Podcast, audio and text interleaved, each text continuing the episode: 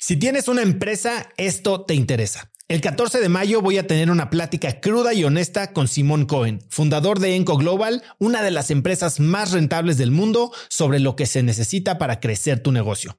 Después de muchos años en el mundo del emprendimiento y con la perspectiva de los cracks a quienes he entrevistado, hoy sé que la realidad es que no existe un secreto si es que quieres escalar. Lo que sí funciona es tener hábitos y sistemas sólidos, claridad en tus metas y aprender de quienes lo están logrando todo hoy, en tiempo real.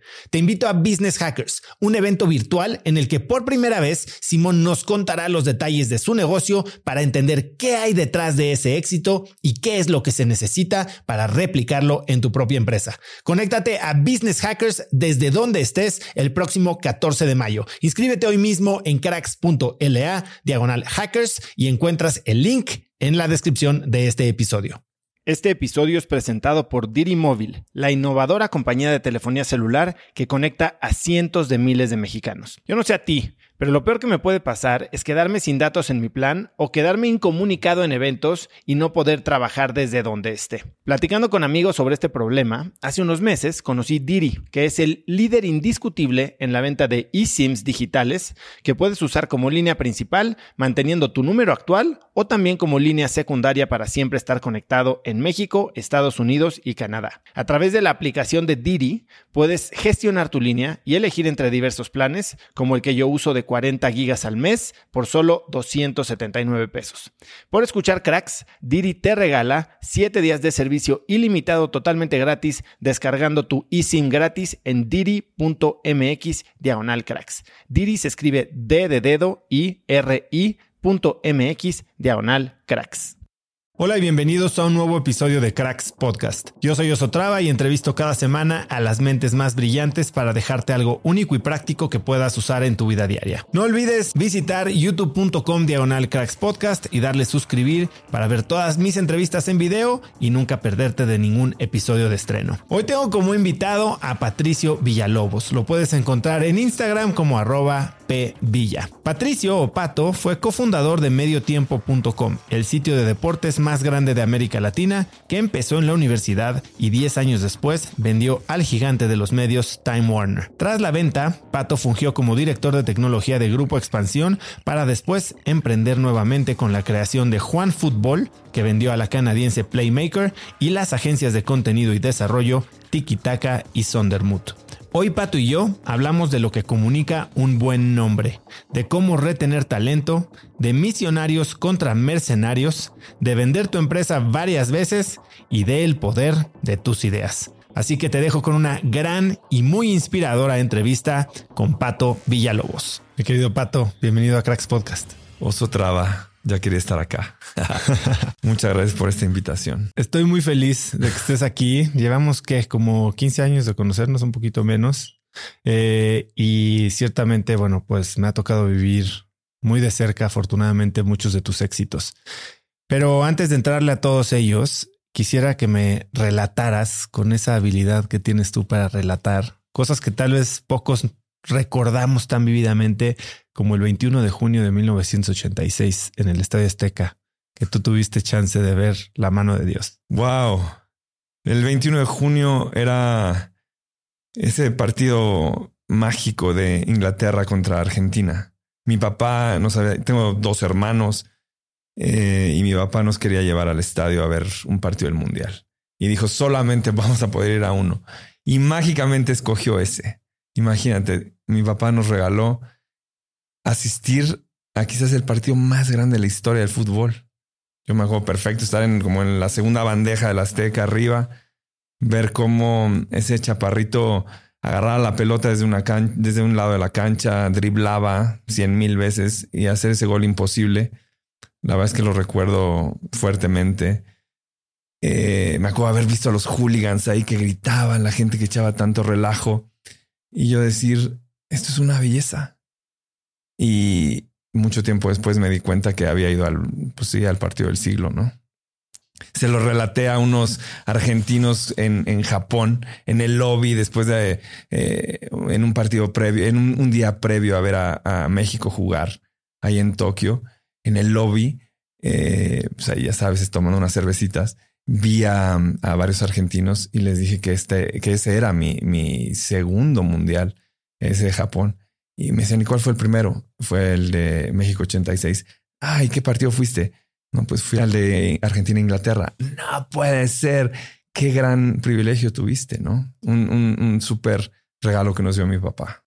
Tú, tu papá te, no sé si decir inculcó fue una, es una palabra correcta, pero ciertamente fomentó tu amor por el fútbol.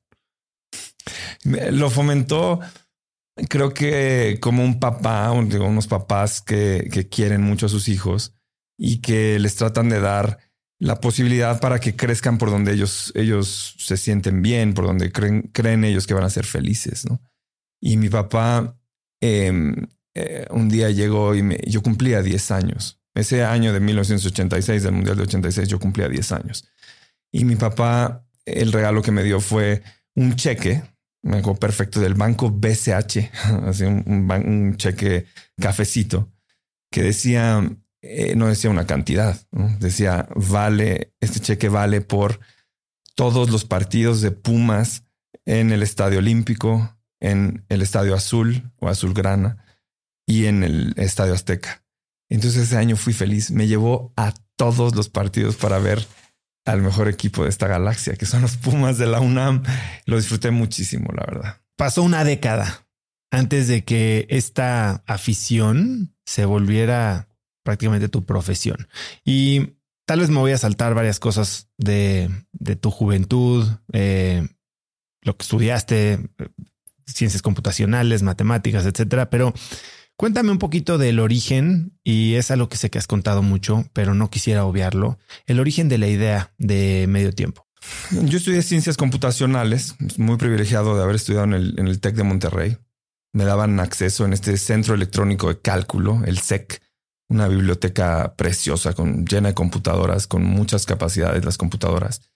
Y tuve acceso muy pronto a ver cómo iban a ser las páginas web cómo es que el TEC me dio eh, las herramientas para entender que la gente iba a consultar la información a través de un sitio web, de manera digital y no tanto en un periódico.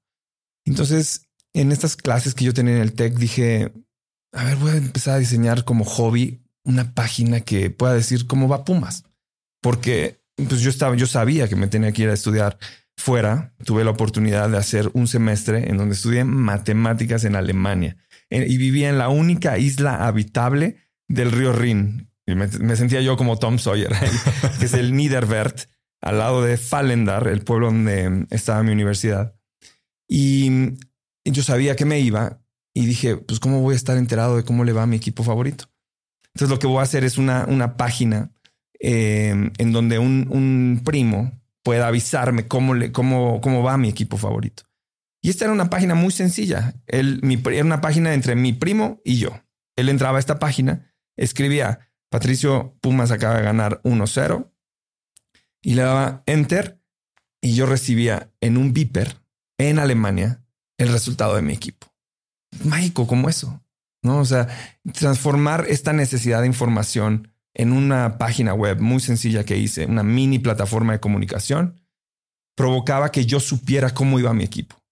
Y entonces mis compañeros allá, los domingos en la tarde, tenía varios compañeros de Monterrey que me decían, oye, pero no, no me digas solamente cómo va Pumas, cómo va Rayados, cómo va Tigres, cómo va Chivas, América.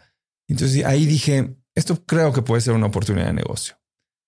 Y ahí esa fue la gran semilla de medio tiempo, un súper, súper proyecto que creo que marcó una tendencia de medios digitales en México y probablemente en toda América Latina. ¿Y en qué momento este hack para tu propio hobby, tu propia afición se vuelve un negocio? Esto, esto es 1998, cuando yo regreso de Alemania. Imagínate Internet cómo sonaba ahí, ¿no? Era el ti, ti para poder, para poder conectarte a Internet, ¿no? Las páginas web eran muy pocas todavía. Y como yo, regresé con la idea de, de, emprender, porque en mi universidad me decían, tú debes ser emprendedor. ¿no? es lo que en, universidad? en el TEC de Monterrey nos ponen mucho la, la esencia de vamos a emprender, pero con la idea de emprende, para que México sea mejor. Emprende para que México pueda tener, que tú puedas emplear gente, generar oportunidades para que nuestro país sea mejor. Así es lo, la filosofía del tech que yo entendía. Y entonces dije, a ver, voy a emprender.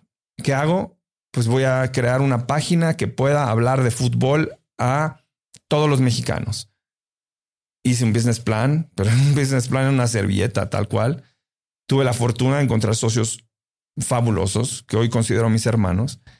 Y, ahí empezó el negocio. Y, nuestros primeros empleados fueron el primo de uno, el sobrino de otro y mi, primo, el que me mandaba los mensajitos para ver cómo iba Pumas, fue quizás el primer empleado. Y entonces eh, sabíamos que íbamos a generar una página que comunicara la información deportiva y que íbamos a ganar dinero vendiendo publicidad. No sabíamos lo que esto era 1999 ya. No sabíamos que la burbuja del Internet iba a explotar en el año 2000 y que eso iba a ser un desastre, que no íbamos a ganar nada. Éramos jóvenes, no necesitábamos mucho dinero. ¿Qué tenías? ¿20 años? Yo tenía 20 años ahí. Y no tenía, no, 21 años, 22 años tenía. Y no tenía yo necesidad más que, digo, vivía en casa de mis papás, había comida, eh, había seguros y la, mi única preocupación era pagar la beca crédito que yo tenía el TEC. Entonces, con que generara yo ese ingreso para poder pagar la escuela, eso estaba bien, ¿no? Entonces no había tanta necesidad de cash. Lo que hacía, sí había era un hambre tremenda por entrar todos los días en la mañana y ver cuánta gente nos visitó en medio tiempo. Entonces veíamos que pues, 100 personas, 200, 300. Ahora viene un Pumas América o un Chivas América. 1200 personas entraron. Y eso, eso era llegar a la página, llegar a, la oficina ahí en Vitolesio Robles, en el sur de la Ciudad de México, una oficina que nos prestaba el, papá de Mike, mi gran socio. Y, y, en esa llegamos a la oficina, ay, vamos a ver cuánta gente entró ayer. Y ahí en el Google Analytics, 1200, bien, rompimos un récord, perfecto. Y estas celebraciones, esas micro celebraciones de todos los días, hoy te puedo decir que vi diario esas estadísticas probablemente por cinco años. Cinco años todos los días yo quería ver a cuánta gente llegábamos. Cinco años después de haber lanzado medio tiempo, llegábamos a un millón de personas al día. Eso eran siete estadios aztecas lleno, llenos. Entonces es una satisfacción total. Y era, eh, entiendo que, a ver, Mike, tu socio, viene de la maestría en Kellogg. Meterse a hacer una página de Internet no era el camino tradicional. Creo que no, para nada tradicional. A Mike, creo que Mike cuenta, es Miguel Ramírez Lombana, mi, socio. Mike cuenta que sus amigos, quienes iban pues directamente a Boston Consulting Group, um, Price Waterhouse, a este tipo de grandes eh, consultoras, lo veían como loco de qué vas a hacer. No, pues voy a hacer una página de internet. ¿Es en serio? ¿Es un hobby eso? ¿Cuál va a ser tu trabajo real? ¿Cuál es tu, tu trabajo del de, el daytime job? No, no, no, no el hobby. Y Mike decía, no, pues este es mi trabajo. Entonces como que nos tiraban tanto a él como a mí, como, como muy de, de, híjole, la verdad es que pues están siguiendo su sueño de tecnólogos, de hackercitos y de pronto nos convertimos en la quizás la empresa de medios digitales más grande de México. Pero ese de pronto no es de pronto, no es la misma semana. O sea, pasaron cinco años, ¿no? Para ah, cómo, cómo lidias, porque seguramente lo has vivido incluso después del exit de mediotiempo.com. Pero regresando a ese momento, cuando la mamá de Sergio le preguntaba que si estaba trabajando en un bar, que, le dijera la verdad. Esa es buena anécdota. Vamos a, vamos a contarla. El, el inicio de un startup es trabajar probablemente 12, 14 horas al día, no ver el sol. Eso no es un cliché, es real. No veíamos el sol. Estábamos metidos en el búnker, esta oficina que teníamos. Trabajábamos mucho. Y, nos, y, lo que cuentas de la mamá de Sergio, los socios originales de medio tiempo somos Sergio, eh, Miguel y yo. Y Sergio, con quien conviví mientras Mike estudiaba en Chicago, yo conviví muchísimas horas y hace cuenta que llegábamos, eh, íbamos a la escuela, él estudiaba leyes en la náhuac, yo compu en el TEC de Monterrey, nos veíamos a las, tomábamos, tomábamos la clase a las 7 de la mañana y probablemente a las 11 de la mañana estábamos en la oficina. Y daban las 11, 12, 1 de la mañana y seguíamos ahí. Y recuerdo perfecto salir de la oficina, caminar por la calle a estas altas horas de la noche y sonar el celular de Sergio sonaba y, decía, ay, es mi mamá. Entonces contestaba, ¿qué pasó, mamá? ¿Cómo estás? Dime la verdad, trabajas en un bar. Esa es la verdad, ¿verdad? Entonces decía, no, no, no, estoy trabajando, estoy tratando de cumplir este sueño, este sueño de la paginita que se vuelve grande, ¿no?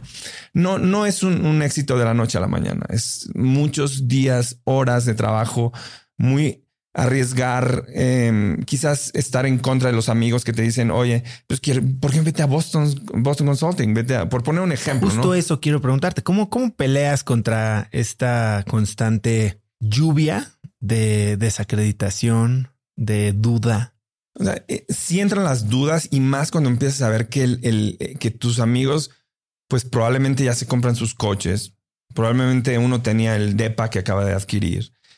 Em, empiezan a tener acceso a ciertas cosas en la vida que nosotros no podíamos. Lo que ingresábamos por la publicidad que se fue a cero, Em, o sea, lo poco que ingresábamos se lo dábamos a, nuestros, a los chavos que trabajaban con nosotros.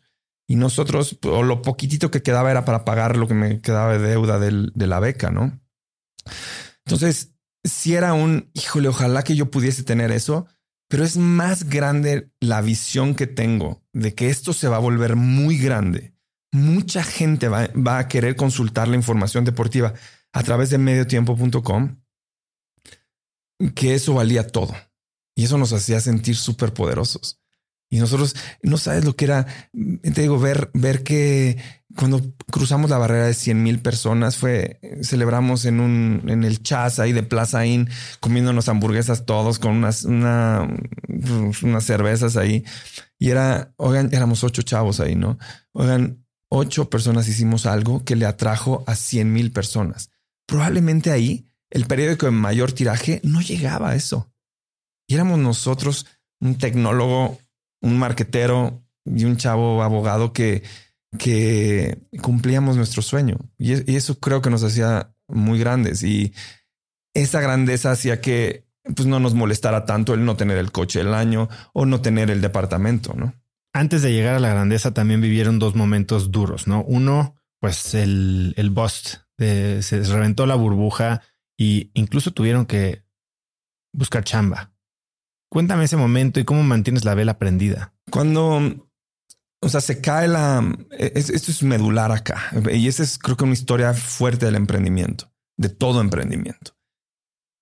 El, era el año 2000, la burbuja de Internet estalla. Y creo que tu audiencia, y si no conocen qué es ese, ese bust de la burbuja, lo podrán googlear y entender que Parecía que en el año 2000 todo era Internet, hasta que creo que pets.com estalla, que pets.com, ese lugar en donde tú podrías comprar croquetas de perro, valía más que todo Delta Airlines, ¿no?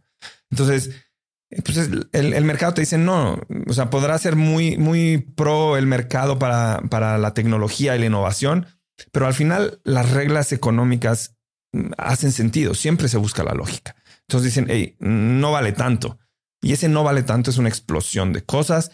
Y entonces de pronto es un desierto. No hay más publicidad. Nadie cree en, Internet de la noche a la mañana. Ahí sí. Y entonces nosotros decíamos, hijo, pero ¿cómo? O sea, a ver, ya no tenemos ingreso, pero sí tenemos mucha gente entrando. Hay un deseo importante de la comunicación, de, entender eh, de la gente, de comunicarse, de, de, tener las noticias futboleras.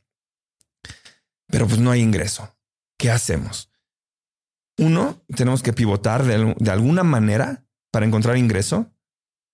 Y dos, mantener esa velita prendida que el proyecto jale. Ok, no lo podemos matar. Entonces, la manera de buscar ¿Por ingreso. Qué no? Porque sabíamos que iba a jalar. lo sentíamos. Gaby Vargas te hablaba de la ranita, ¿no? Que le decía a su papá, hay una ranita. Yo coincido en eso. Esa ranita para mí la ves perfecto en la peli de, de Billy Elliot, cuando este em, bailarín del norte de Inglaterra, de un pueblito del norte de Inglaterra, va y hace su audición en, en la Royal Ballet de Londres y de pronto al bailar de una manera perfecta le preguntan los jueces, oye Billy, antes de que te vayas, deja hacerte una pregunta. Em, ¿Qué sientes cuando bailas? What does it feel like when you dance? Le dice la, la jueza, ¿no? Y, él se regresa y dice, no sé, I don't know. Y dice, siento como magia, como electricidad en la panza. Esa electricidad en la panza la sentíamos nosotros. Esa ranita, esa electricidad la traíamos. Sabíamos que iba a jalar. Entonces la pusimos en, una, en un estado muy tenue, en donde teníamos un empleado, el primo perfecto, que subía los resultados y mantenía la página viva. Porque sí, o sea, si, si Tecos le ganaba a Atlas 2-0, él lo ponía y él estaba ahí. Imagínate que el pago que le hacíamos era el abono anual para ir a ver a Pumas. Así le pagábamos y el chavo lo hacía. Y nosotros teníamos que hacer ingresos y ahí me llama, eh, entro a, trabajar con el papá de Mike a, llevar, a hacer algoritmos que encontraran patrones ilícitos de comportamiento en las aduanas del país. Hazme un favor. Entonces, algoritmos que decían, este barco llegó a esta hora, eh, bajó el contenedor. Es normal que el pedimento sea de este tipo de mercancía a esta hora. Hacemos algoritmos súper interesantes. Creo que ahí me hice experto en manejo de bases de datos, una cantidad masiva de, datos con los que yo trabajaba y así pude fondear mi, mi vida por, por dos años, ¿no? Hasta que un día dije, voy con el administrador de, la empresa con la que trabajaba yo para hacer los algoritmos y le digo, creo que es momento de regresar a, a, lo que más me gusta y que es este desarrollo de tecnología alrededor del deporte. Y él me dice, ¿es en serio que te vas a regresar a ese sueño otra vez? ¿Cómo vas a asegurar tu sueldo? Pues no sé cómo, pero me voy a regresar. Y ahí hay un eureka moment, porque seguía sin subir la publicidad. No había tanta inversión en publicidad en Internet, pero chécate este pivotaje. Cuando vamos a hacer un rewind a cuando yo estaba en Alemania y cuando el primo se metía a la página, a la mini plataforma que yo le había hecho para que me informara cómo iba mi equipo favorito. Y entonces digo, ¿qué pasa si eso lo hago con los celulares del país?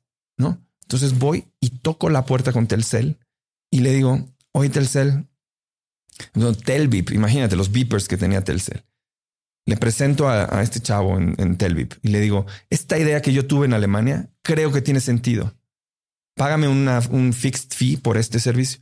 Y él me dice, hijo Patricio, es que sabes que creo que los beepers van un poquito de bajada, pero tengo un conocido en Telcel que probablemente te pueda ayudar y providencialmente voy, sin conocer a nadie, al lago Alberto, toco la puerta ahí en, en, Telcel y digo, vengo, vengo con Mauricio Ramírez, un jefe de marketing de, de, de el equipo de, de Telcel.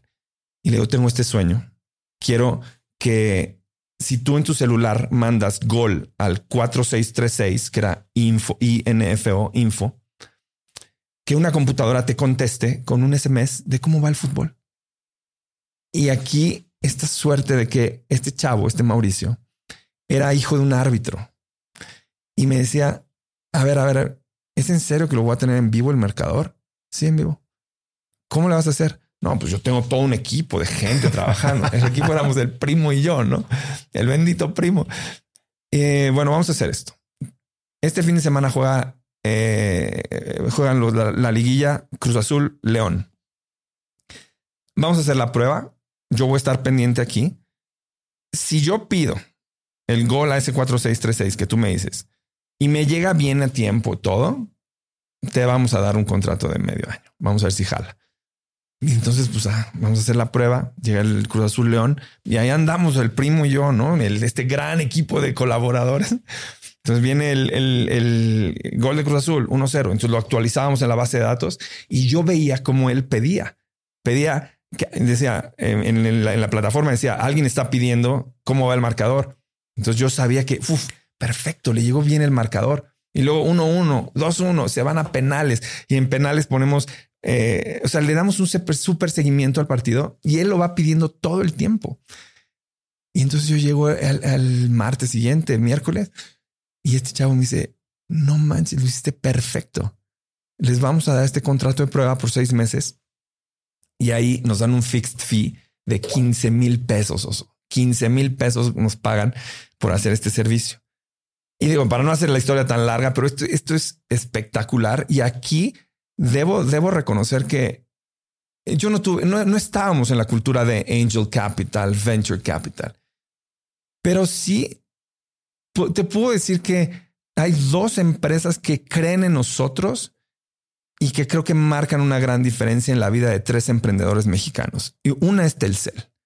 Entonces, este equipo de marketing que tenía Daniel Hash ahí, que creen en estos chavos, que le presentamos una idea buena y que de pronto, por un fixed fee de 15 mil pesos, un día nos dicen, oye, pues es que eh, eh, probablemente ya tiene que cambiar el esquema porque no estás ni, ni generando 15 mil pesos, porque la gente que crees no se está acordando de escribir gol al 4636 para recibir el marcador. Y es que yo no tenía idea de marketing ahí. O sea, yo decía, es que pues es obvio. Sí, a ver, comunícale a un millón de personas que tienen que mandar gol a este número. Pues a todos se les olvida. Entonces no era un, proyecto tan exitoso. Entonces me, me eh, eh, checa esto, me, me dice la gerente de marketing, me dice, tienes que venir aquí con una propuesta porque no está funcionando, no están saliendo, está padre el servicio, pero no están saliendo tantos mensajes, no lo estamos pudiendo comunicar como queremos. Y entonces llego con mi propuesta, porque yo, yo llegaba con una propuesta no de 15 mil, sino de 45 mil pesos y luego le vamos a dar publicidad. No había un sustento atrás, pero aquí llega también una suerte, una providencia, que llego a la sala de la gerente y me dice la gerente, oye, listo acá, nada más aguántame que, que tengo que ir a, llevo todo el día juntas, déjame ir al baño, ahorita vengo, pero siéntate. Y cuando me siento, veo en el pizarrón que decía SIM Navidad 2022. 20, 2002. Y entonces yo digo, ah, caray, ya viene el SIM. Una cosa que el, SIM, el chip de los celulares, cosa que yo había aprendido en Alemania, de que los celulares podía, en el SIM podías grabar eh, una, una, como un, cierto comando para que la gente no se tuviese que acordar de ese 4636. Y entonces llega, ya regresa la, chava esta del baño y me dice, ok, Patricio, ¿cuál es tu propuesta? Y yo no le presento la de los 45 mil pesos. Ella me dice, ¿cuánto me vas a cobrar ahora por el servicio?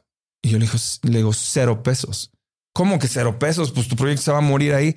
No, te voy a cobrar el 30% de cada mensajito que se mande. Pero lo que te pido es que en el SIM se queme la idea de fútbol en vivo. Y entonces dice, esto puede tener sentido. Pues estamos justo a tiempo para que en la próxima Navidad, cuando vienen los Amigo Kits que se van a vender decenas de millones, venga puesto la, palabrita fútbol en vivo y que el usuario se lo encuentre en su celular. Eso fue magia esto.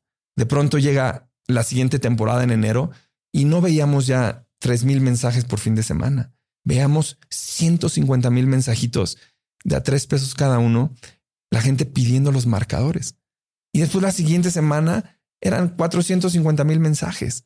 Entonces la facturación de haber sido 15 mil pesos empezó a hacer una cosa exponencial, fabulosa, al grado que mi contador, y esto lo cuento mucho, el contador de, medio tiempo decía, oye Patricio, está perfecto esta factura que tenemos que hacer a Telcel. Pues dime por favor una cosa. ¿Estamos haciendo algo legal? Hoy estamos haciendo algo legal. Había explotado tremendo, ¿no? Esta idea. Y eso nos puso mucho fondeo en una época de muy vacas flacas en Internet para poder generar la belleza que generamos, ¿no? Y que medio tiempo fue totalmente bootstrapped. Nunca tomaste fondo externo. El único fondeo que tomamos fueron 12 mil dólares. Fueron 6 mil dólares del papá de, Sergio y Santiago y, 6 mil dólares del papá de Mike.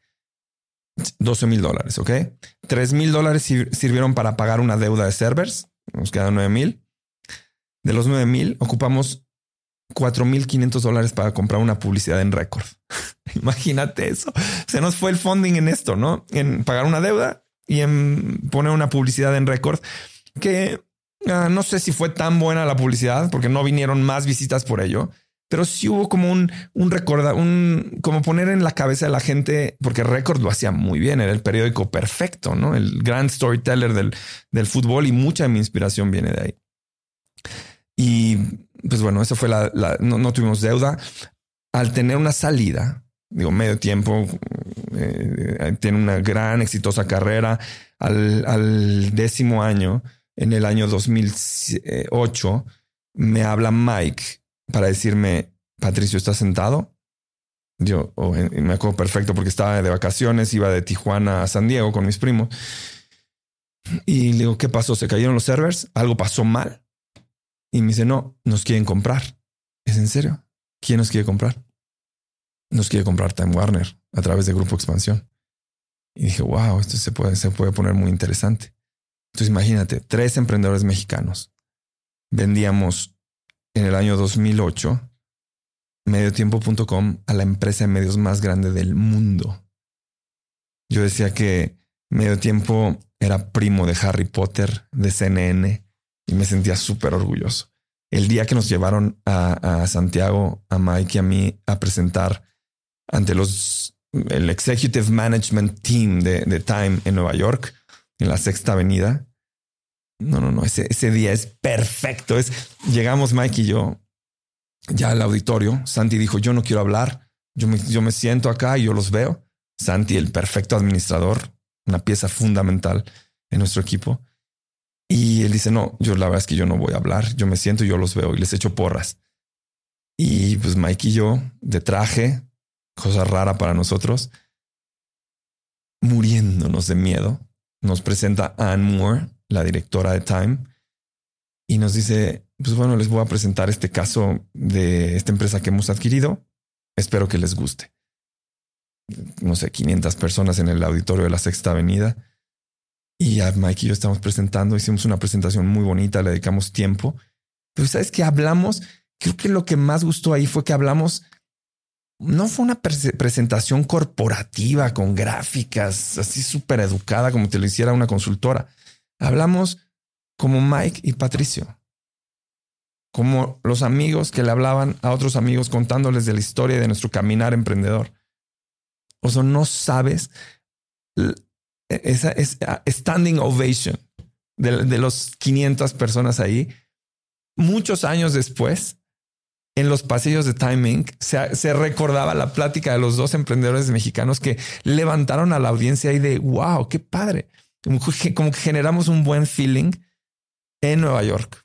Le tengo mucho cariño a esa ciudad debido a eso. Mencionaste a Santiago ahorita y Santiago no era parte de los primeros tres y ese es creo que el segundo gran golpe que recibe el proyecto de medio tiempo. Digo, este es un tema súper, súper delicado para, para mí, ¿no? El primer, como dices, un, un golpe muy fuerte fue la, la ruptura de la burbuja de Internet. Pero el segundo golpe, y quizás el más fuerte, fue la partida de Kobe, mi socio original, Sergio González. A Sergio lo conocí en 1998, cuando por un amigo en común me dice que, que está interesado en lo que yo estoy haciendo y que le gustaría colaborar conmigo. Y Sergio, abogado, con una hambre infinita por aprender las cosas, se hace mi socio. ¿Cómo? Mañana somos socio, socios. ¿Cuánto tiene cada uno? 50. Así es esto. Oye, pero es que yo nada, iguales. Y lo, iguales los dos vamos a meter las mismas horas de trabajo, las mismas dedicaciones, el mismo respeto por cada uno. Ok. Se hace nuestra sociedad, medio tiempo SASB. Em, la fundamos y trabajamos mucho con esta idea de, de hacer algo grande. Después de un año de trabajo fuerte, me eh, y justo al conseguir la junta original con Telcel para haciendo la presentación, él llega y me dice, oye, no voy a poder ir mañana a la junta. ¿Cómo? ¿Cómo que no vas a ir a la junta que hemos preparado tanto y que nos va a dar la vida para que el proyecto siga adelante cuando ya no tenemos anuncios? No, es que me duele mucho la cabeza. Kobe, por favor, tómate una aspirina y vamos a la junta. Es medular que vayas. Es que no, me duele mucho la cabeza, no puedo ir. Al final lo que digo, lo que pasaba ahí es que Kobe en el 2001 tiene un tumor en la cabeza y un año después se va. 12 meses fue lo que, lo que duró este, esta terrible enfermedad y, y se va. ¿no? Mi gran amigo, o sea, digo, es mi gran amigo, es una persona que había conocido quizás dos años antes, dos y medio años antes, años antes.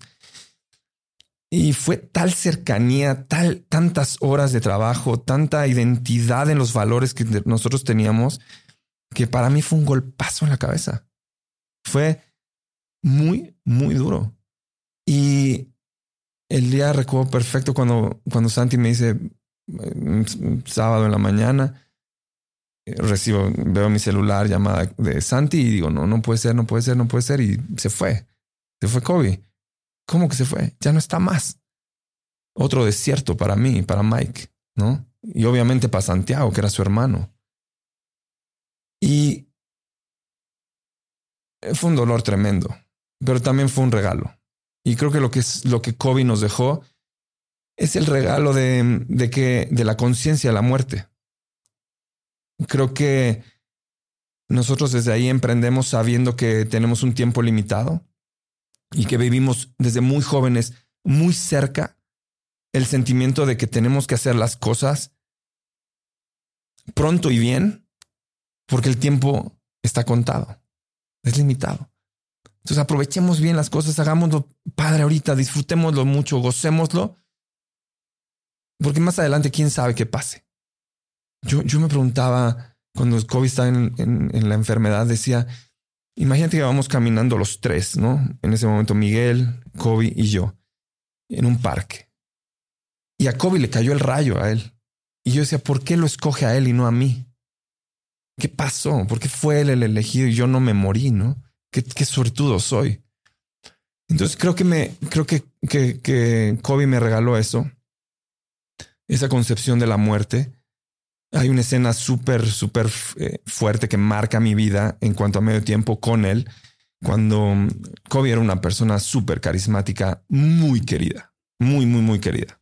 Y me acuerdo haberlo ido a ver al hospital ya en los últimos días en ese enero del 2002. Y en llegar al hospital y eh, estaba repleto, ¿no? Y entonces veo a su mamá a lo lejos y a Santi y nos dicen, hey, vengan para acá, Mike y a mí.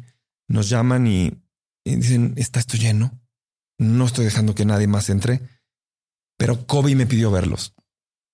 Pues, vamos, vamos. Entonces nos llevan a esta salita que tenían ahí de su cuarto.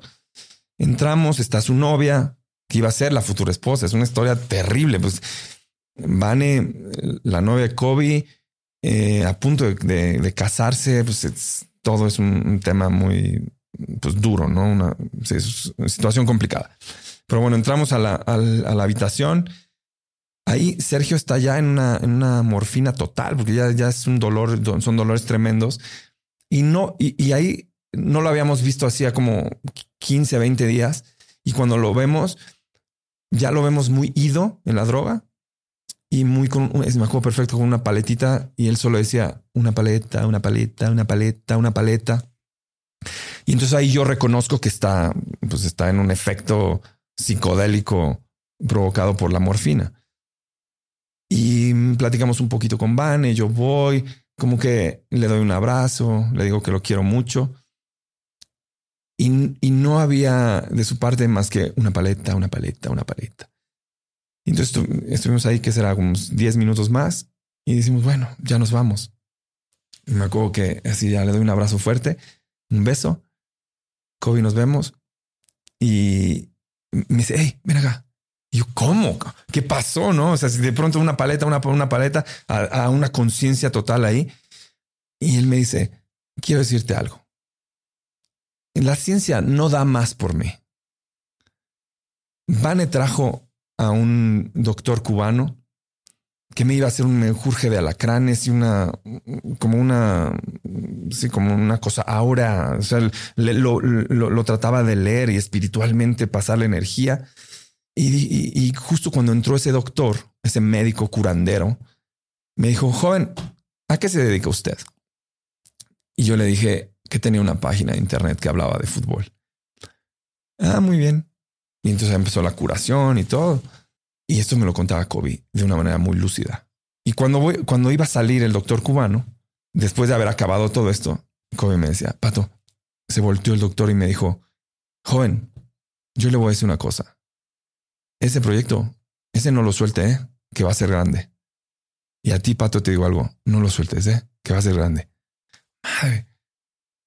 Ese me deja un regalito ahí, ¿no? Un proyectito en la mano. dije, no lo voy a soltar, Kobe. No lo vamos a soltar nunca.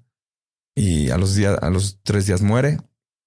Y Mike y yo decidimos eh, darle todas las acciones de, de Kobe a Santi y una etapa nueva en, empresa, ¿no? Santi, el mejor administrador de todos, diciendo, oye, yo quiero un monitor tremendo para mis ingenieros. No, no, no, solo hay esto. Nos trae una tele, así un monitor así. Trabajen con eso. Y gracias a esa, a esa dureza administrativa, pudimos ser lo que, lo que fuimos, ¿no? Pero bueno, ese fue el segundo bust muy importante de mi vida.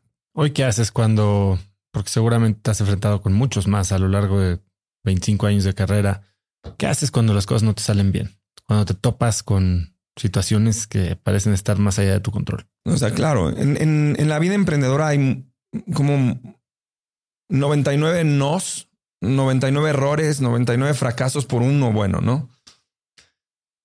Entonces lo que creo que lo que hago yo es, no sé si tengo un método, pero es, ante una negativa, trato siempre de llegar con plan A, B, C y D. Si no jalo A, le vamos a intentar de otra manera. Si no, no jaló de esa manera, le busco la otra forma y otra forma y otra forma.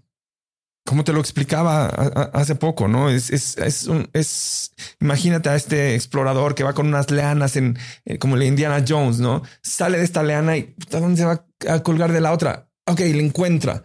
Y después busca, ok, aquí hay un reto y voy y busco y busco otra. Esa analogía creo que aplica mucho para nosotros. Todo el tiempo estamos buscando opciones. Sabemos que no, o sea, ojalá que todo fuese así de sencillo. Un caminar sin retos, sin, sin nos, sería muy sencillo. La vida no es así. La vida es saltar con esas leanas, buscar opciones y a veces no hay ninguna leana, ni modo. Haces pausa, piensas, respiras y buscas la otra opción. Siempre hay que encontrarle el camino, siempre como MacGyver en esa serie de los noventas, ¿no? Te estás delatando, mi querido. el MacGyver que, que encontraba con esa navajita así que le decían, no, a ver, oye, estás a punto de, de que te una losa va a caer encima de ti. Ah, no te preocupes, aquí tengo una navaja. Y una sal de uvas. una, una, navaja y una sal de uvas. Y con eso lograba salir, ¿no? Hay que ser un poco MacGyver. Pato, pasaron 10 años de este momento de los mensajitos con tu primo a la salida con Time Warner. Y son 10 años de, de lucha, de carencia, de disciplina financiera. Y platicábamos hace poco de este gran cambio, ¿no? Porque te vuelves CTO de Time Warner en México y, digo, gente como Carla Berman, eh, Eberto Taracena, que conoces, o sea, mucha gente te, te acredita como esta persona que lideró la transformación de Grupo Expansión y muchas de estas propiedades, ¿no? ¿Cómo fue pasar de ser emprendedor a ser ejecutivo con tanta influencia y tanto presupuesto en un, en un mundo que se movía tan rápido? Un mundo que se movía sumamente rápido. A nosotros nos compra John Reuter, quien recién fallece, ¿no? Hace, hace unos meses murió. John Reuter, un visionario, un tejano mexicano que, que nos buscó, que mm, nos dijo, jóvenes, yo creo que ustedes pueden liderar el cambio del papel a lo digital. Em, y, John nos lleva. Yo, yo llego a expansión, eh, es Grupo Expansión, el brazo de Time que nos compra. Y llego como el, el CTO, el Chief Technology Officer, que, que puede llevar esta, esta digitalización de todas sus propiedades. Quién, Chilango, eh, Travel and Leisure, InStyle, o sea, marcas súper sexys, ¿no? Y me encuentro, creo que lo primero que reconozco ahí es que me encuentro con un equipo muy talentoso de gente. Has dicho a Carla Berman. ¿Has visto cómo mueve el Excel Carla Berman? Le dije a sus hijas hace poco que las vi, le dije, su mamá eh, toca el piano con el Excel. Lo hace perfecto, ¿no? Entonces le decías, oye Carla, quien trabajaba en, en, mi equipo, necesitamos un modelo que pueda ser sustentable a Chilango en los próximos seis meses. Ah, ok, perfecto movía y hacía un Excel envidiable. Una Carla con una, unas ganas de trabajar, que por cierto aquí dijo, en, creo que en un podcast aquí contigo dijo que yo era un animal porque la hacía trabajar a las seis y media de la mañana. A ver, quiero aclararlo aquí. Yo le pedía que llegara a las seis y media de la mañana porque quería que se fuera a la una y media de la tarde a estar con sus hijas. a veces debo confesar que le mandaba yo tareas para la tarde, ¿no? Pero mm, originalmente era para que conviviera más con sus hijas.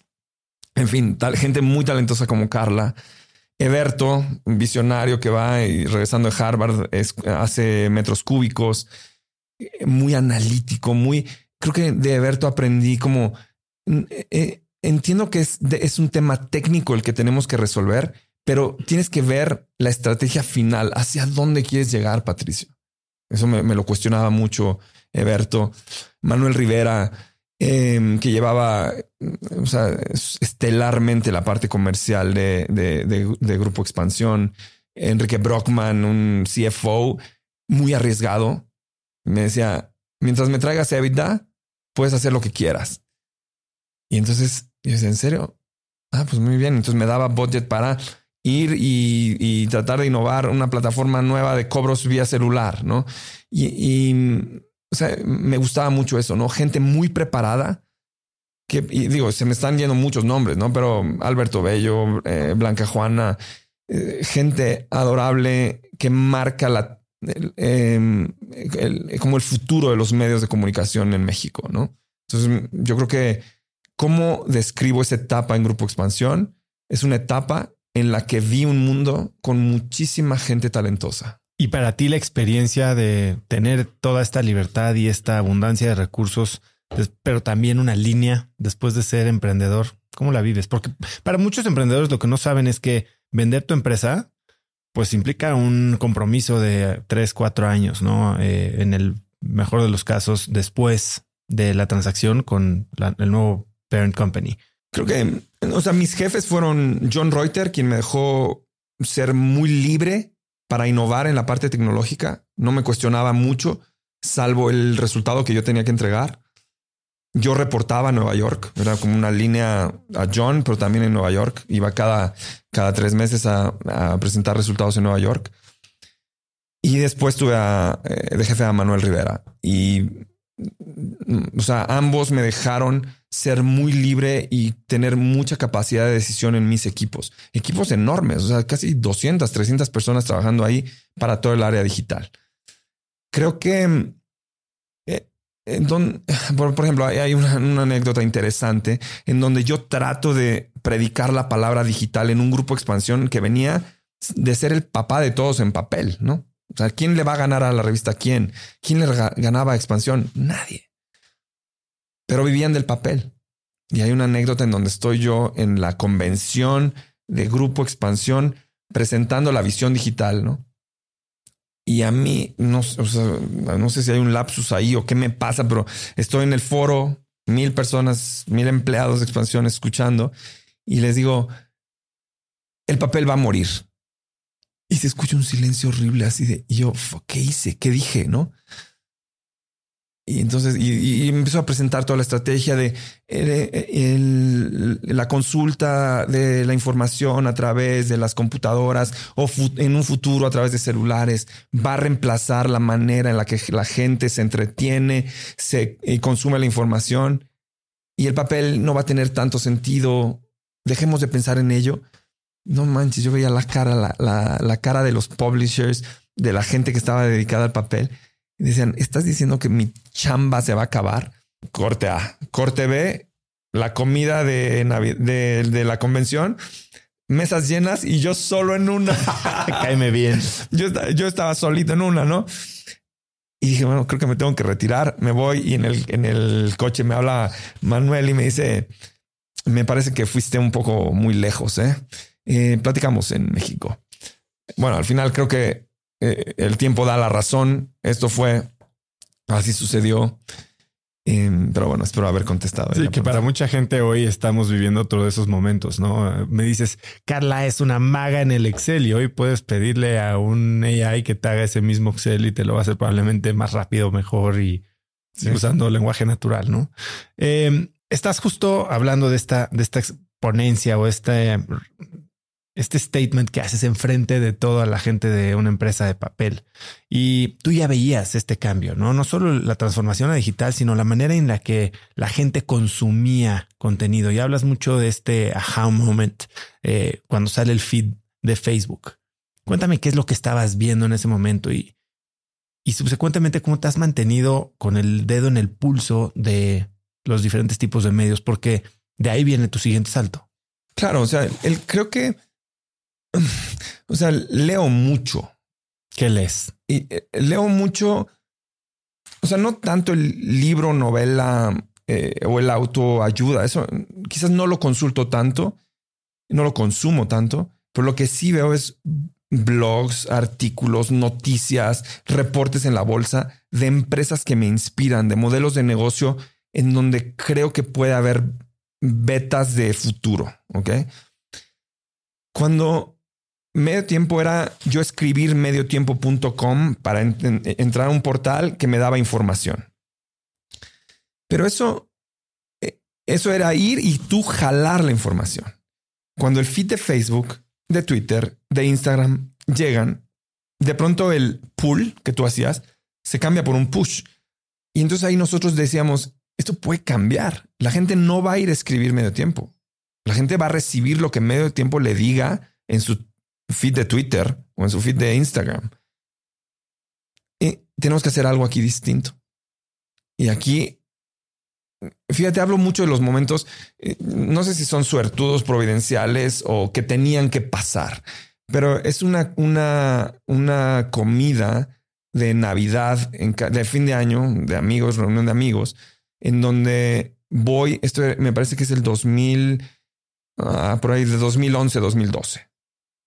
Y eh, estoy en la comida de los amigos y un amigo, Enrique Limón, es un triatleta y tenía una fanpage de Facebook que se llamaba Triméxico. Y me enseñó y me dijo, estoy muy contento, este proyectito que tengo es una fanpage.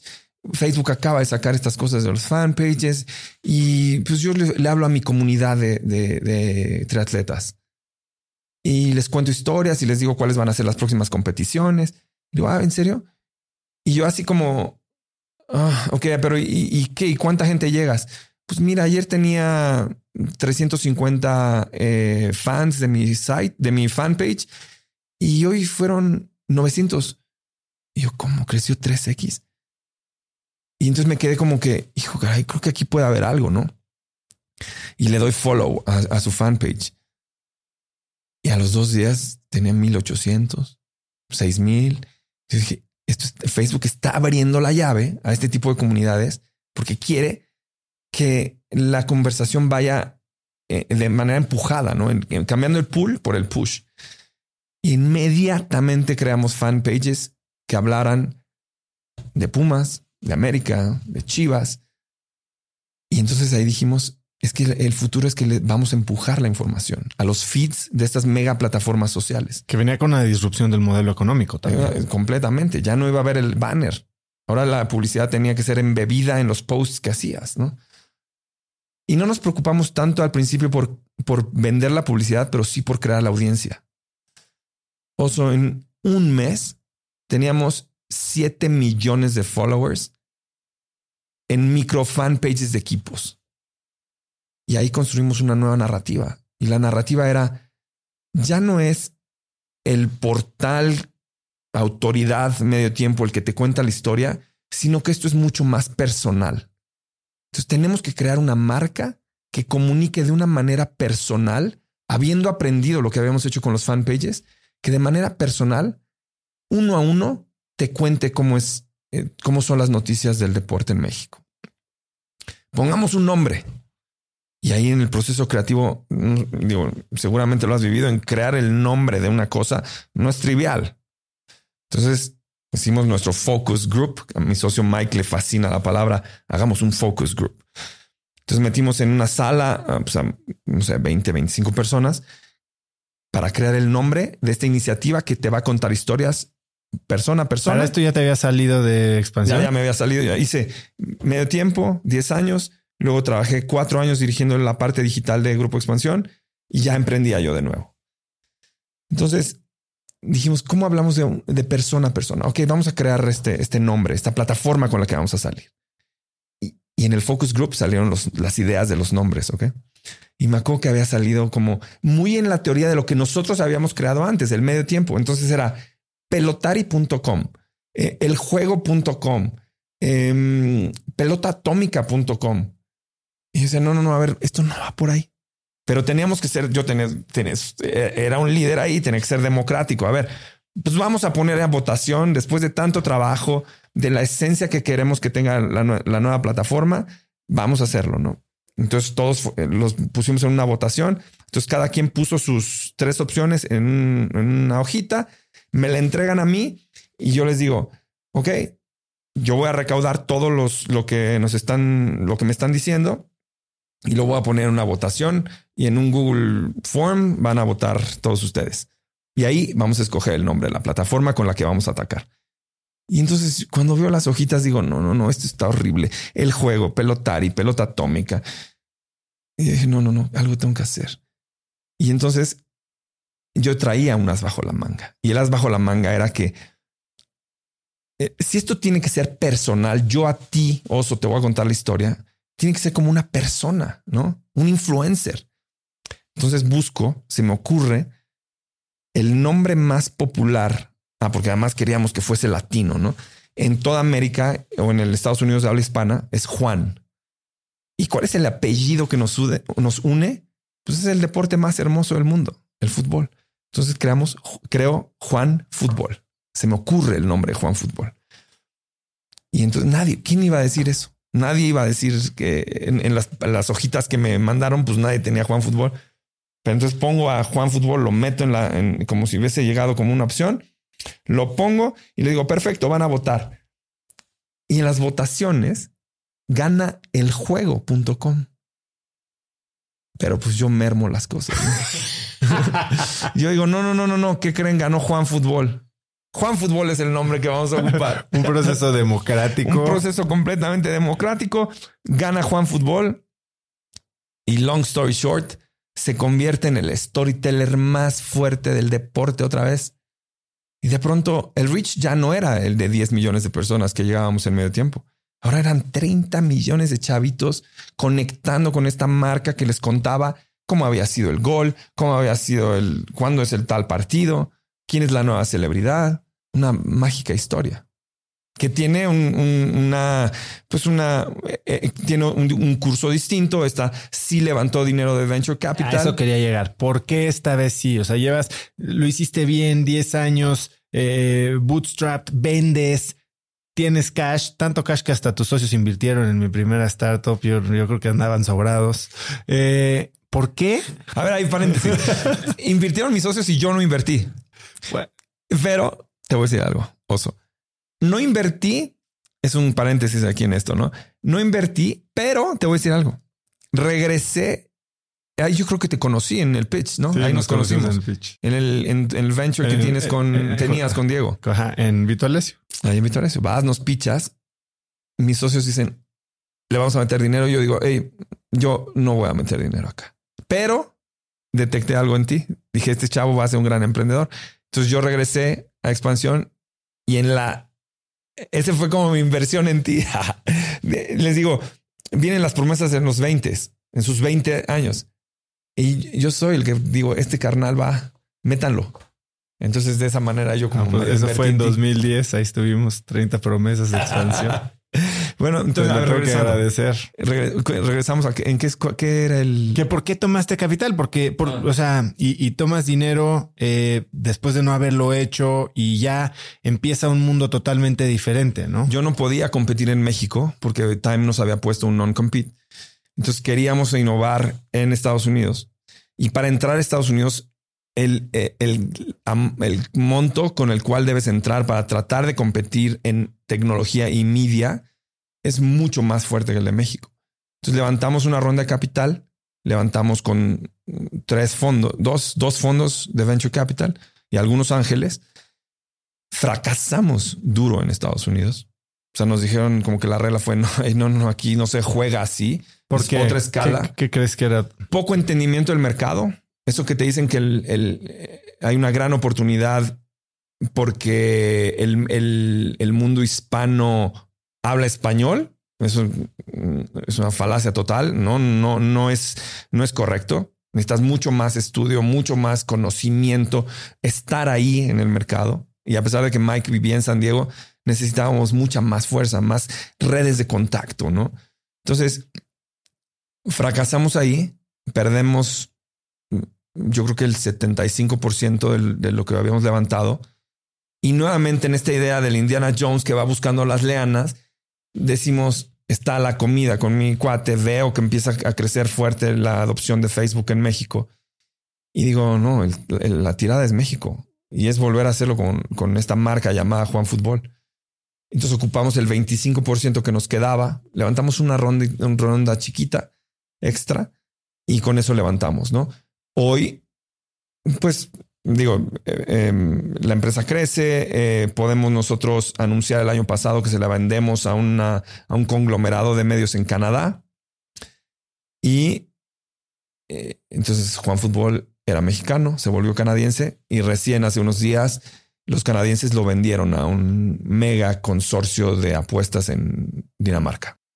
Cuando te pregunté hace unos días que por qué habían levantado capital y por qué, algo de lo que vamos a hablar más adelante, estás considerando volver a levantar capital para un tercer emprendimiento o cuarto, quinto, sexto, ya no sé cómo lo cuentes. Me decías una frase que a mí me encanta. Eh, a ver, yo he pasado por todo este mundo del venture capital, hoy soy más del lado del inversionista y hoy mis negocios, soy dueño del 100%, son negocios que generan cash flow y mucha gente les podría decir eh, lifestyle businesses, ¿no? Y Daniel Marcos aquí sentado me decía una frase que me fascina, ¿no? Eh, y él habla justo de cómo decidir si quedarte empresa chiquita o mediana o tirarle a hacer un scale up y a la grande. Y me decía, small is beautiful. Y tú me dijiste, small is beautiful, pero lo complementaste con una segunda parte de esa frase. Y ahorita vamos a ver cómo la complemento yo, pero lo veo así. Eh, como la primera década es una década de mucho trabajo, mucho aprender, mucho picar piedra para ganarte una reputación, un nombre en la tecnología y en cómo estás atacando al deporte y al entretenimiento. Afortunadamente tuvimos un hit que fue medio tiempo. La segunda década la vemos como la década de consolidación como persona en la parte más fundamental que es la familia. Mike tiene tres hijos, Santiago tiene tres hijos, yo tengo cuatro hijos. Entonces la creación de familia que emprender con hijos es, otro tema. Y la otra es tratar de hacer cosas que sabíamos hacer. Nuevamente invertimos en, eh, em, emprendimos e invertimos en tecnología, pero muy llevada hacia, hacia medios deportivos. Viene la tercera década. Y esta tercera década en donde hoy no tenemos ya más inversión de nadie, estamos en este lifestyle business del que tú hablas, en donde no tenemos un jefe, pero tenemos un negocio que genera cash, que puede emplear 100 personas trabajando con nosotros y que puede darnos em, ese efectivo para poder llevar una vida tranquila, ponle tú. Retadora, pero tranquila. Y podríamos quedarnos así en esta tercera década. Porque, como Daniel lo dice, el small is beautiful, definitivamente. Pero la complemento diciendo, but size matters. Small is beautiful, but size matters.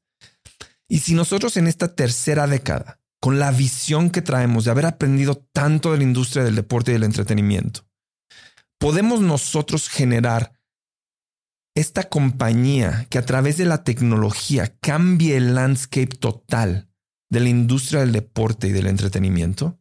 Y con eso me refiero a, eh, contenidos marketing, como lo hemos hecho con nuestras marcas. Acceso a cómo los, cómo los aficionados, los fans, van a consumir aquello que quiera dar su, su, su equipo o su artista favorito. Cómo, cómo acceden a eso y también cómo consumen eso. Yo voy a ir a ver a, tal artista o a tal equipo y cómo consumo desde la gorra de mi equipo favorito o cómo me tomo una cerveza en el estadio. Eso es lo que queremos hacer. Y si queremos marcar una diferencia acá, el tamaño importa. Y por eso es que estamos en una etapa en donde mucho análisis para poder decir si vamos a levantar un capital sustancial o nos quedamos con este small is beautiful, que no está mal y que nos divierte mucho. But size matters. Y esa es como la cosita que queda en la cabeza. Ahora, este negocio del que hablas, con el que podrías quedarte, es un negocio de servicios, ¿no? Y es muy diferente tener una empresa de producto a una empresa de servicios. Eh, tienen Tikitaka como agencia de contenidos, eh, Sondermut, que entiendo que es esta agencia de desarrollo. Eh, ¿Cómo piensas tú de producto versus servicio en términos de en qué emprender? O sea, como que el, el principio regidor de todo es que desarrollamos tecnología alrededor del deporte y del entretenimiento. Eso rige nuestras acciones. Lo hacemos, como bien dices, a través de Tikitaka, que es una agencia de marketing y de contenido.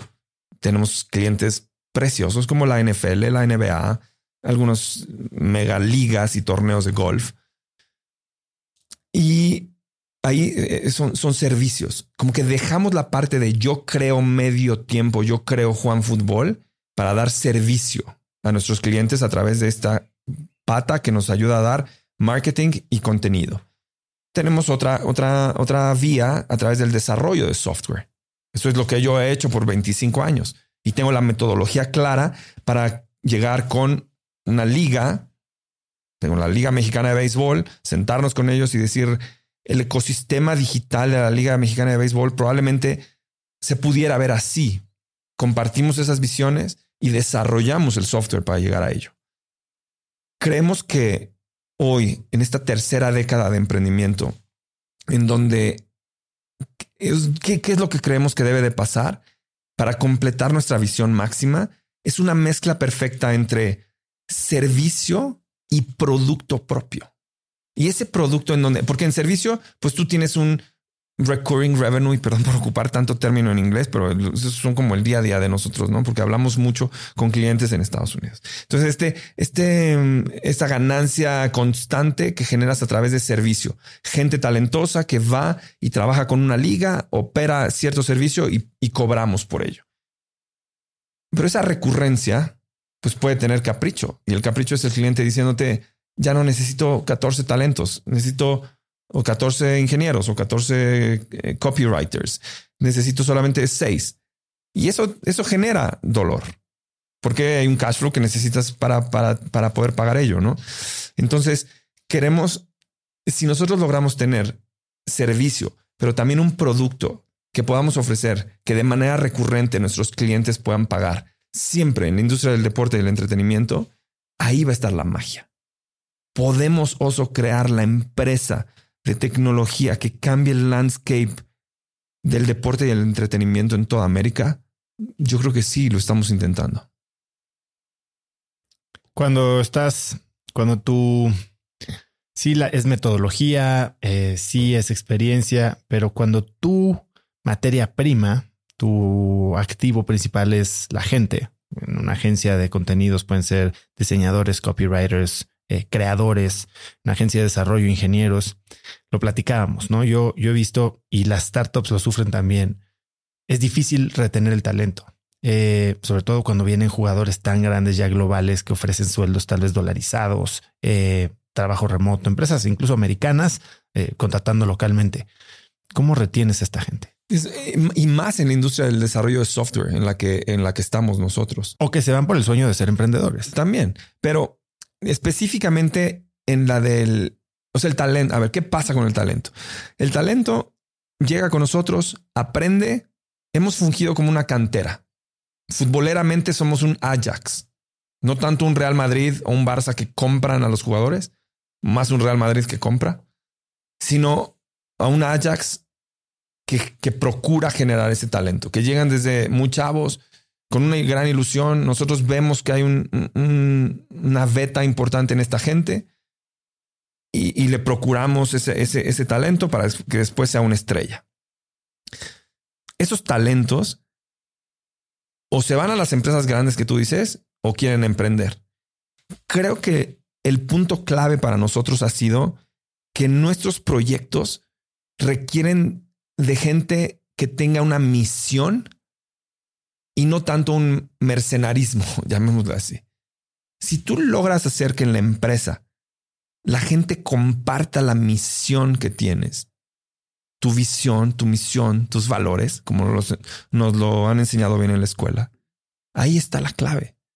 Entonces lo que nosotros hemos hecho es, el chavo que venía a trabajar a medio tiempo, venía a trabajar, ¿por qué no se iba a, Reforma? ¿Por qué no se iba a Televisa? ¿Por qué no se iba a ESPN? Porque nosotros vendíamos claramente la idea de que medio tiempo iba a ser lo más grande de todo. ¿Por qué trabajaban los storytellers en Juan Fútbol? ¿Por qué creamos esa escuela? Porque les compartimos la visión de que esta cuentita social iba a ser la que marcaba la tendencia. Y lo fue así. Y hoy, en esta nueva década en donde estamos armando toda esta idea de ser la empresa tecnológica que marque relevancia en deporte y entretenimiento, estamos vendiendo esa visión. Y entonces yo te, eh, eh, tenemos, perdón, Mike y yo tenemos en el equipo gente que, que cree en esa misión y dice, es que si la hago aquí, la voy a reventar más adelante. esas reglas que tiene em, eh, Jack Ma, este gran emprendedor asiático, que habla de la, de la etapa de la vida de una persona, ¿no? De 20 a 30 años, si tú, em, tú chavito, tienes entre 20 y 30 años y quieres, em, ¿qué es lo que sugiere Jack Ma en tu vida profesional? Entre 20 y 30 años, ve y busca un líder que te inspire. No te vayas y te emplees en una empresa en donde está todo ya regido, en donde A hace B y hace C, A hace B y hace C. Porque ancestralmente así han hecho ese producto y así se vende y, no hay más que, documentar y que innovar. Jack dice que en esos 20 y 30 años vayas, busques a un, em, a un jefe, a un líder que te motive, del cual admire sus valores, aprendas mucho sufras, entiendas qué es lo que está pasando, trabajes muchas horas, aprendas y crezcas. De 30 a 40 años, dice que todavía te puedes equivocar. Todavía hay un margen de error ahí, pero haz, empieza a construir tu base sólida. De 40 a 50, solo haz aquello en lo que eres muy bueno. Los pivotajes en esta edad son complicados.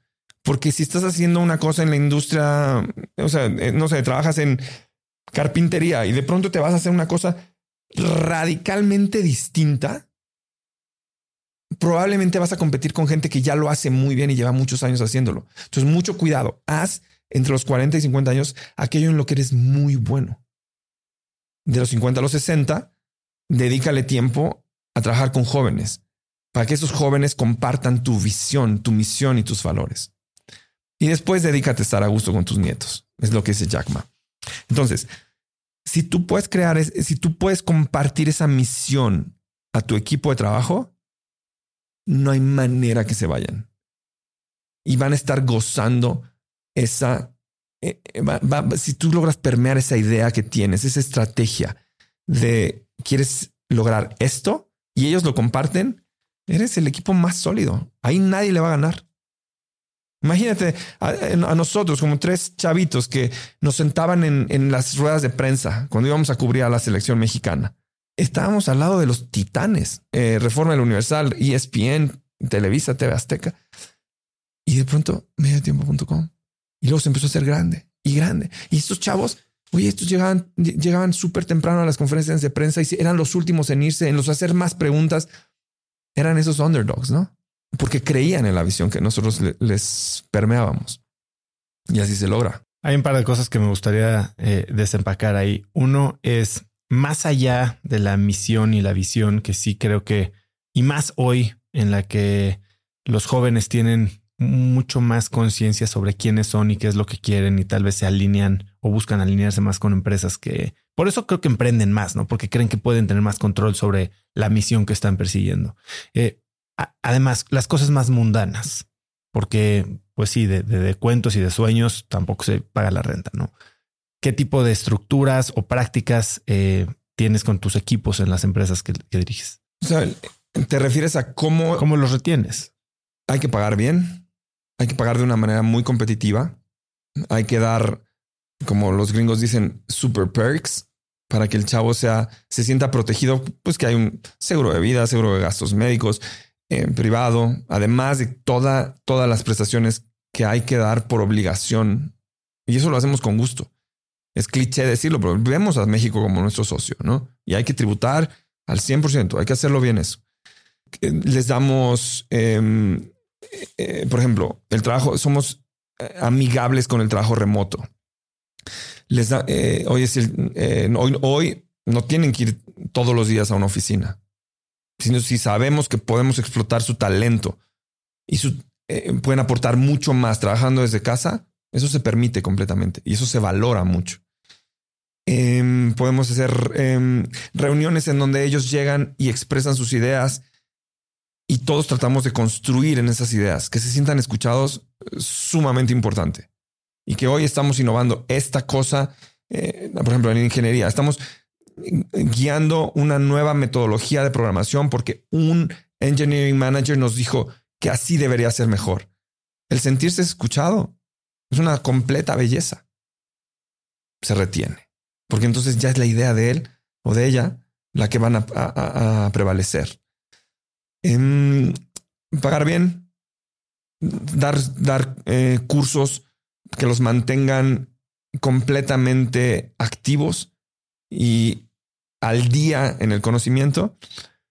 Y la otra es entregarles proyectos retadores, que lleguen y digan, wow, esto sí me genera una, un gran reto, le tengo que dedicar mucho tiempo, tengo que poner mi cabeza para pensar bien en esto. Entonces, esas tres cosas no muchos emprendedores pueden decir lo que tú puedes decir, ¿no? Que has construido varias empresas y vendido dos y vendido a players estratégicos internacionales. Eh, construir para vender es algo que se decide desde un inicio. En, el caso de medio tiempo no, no sabíamos ni, ni, a qué nos enfrentábamos. Digo, creamos, eh, Kobe y yo nos sentamos en una servilleta, nos hicimos socios y después llegó Miguel y me lo, me lo presentó a Mike, eh, Kobe me presenta a Mike en el charco de las ranas de Paco, ahí en el de periférico me lo presenta y me cae bien. Y al otro día en un Sanborns es mi socio por 33, 33 y 33. Oye, vamos a construir algo para vendérselo a la empresa más grande del mundo. No, vamos a construir algo para divertirnos. Vamos a construir algo que nos motive, que nos haga levantarnos todos los días y decir qué orgullo poder ir a trabajar en esto que quiero construir. Juan Fútbol tiene otra vertiente, es tienes dinero de inversionistas en la panza que muy probablemente van a querer vender, o más bien que van a querer vender. Un inversionista entra porque quiere salir.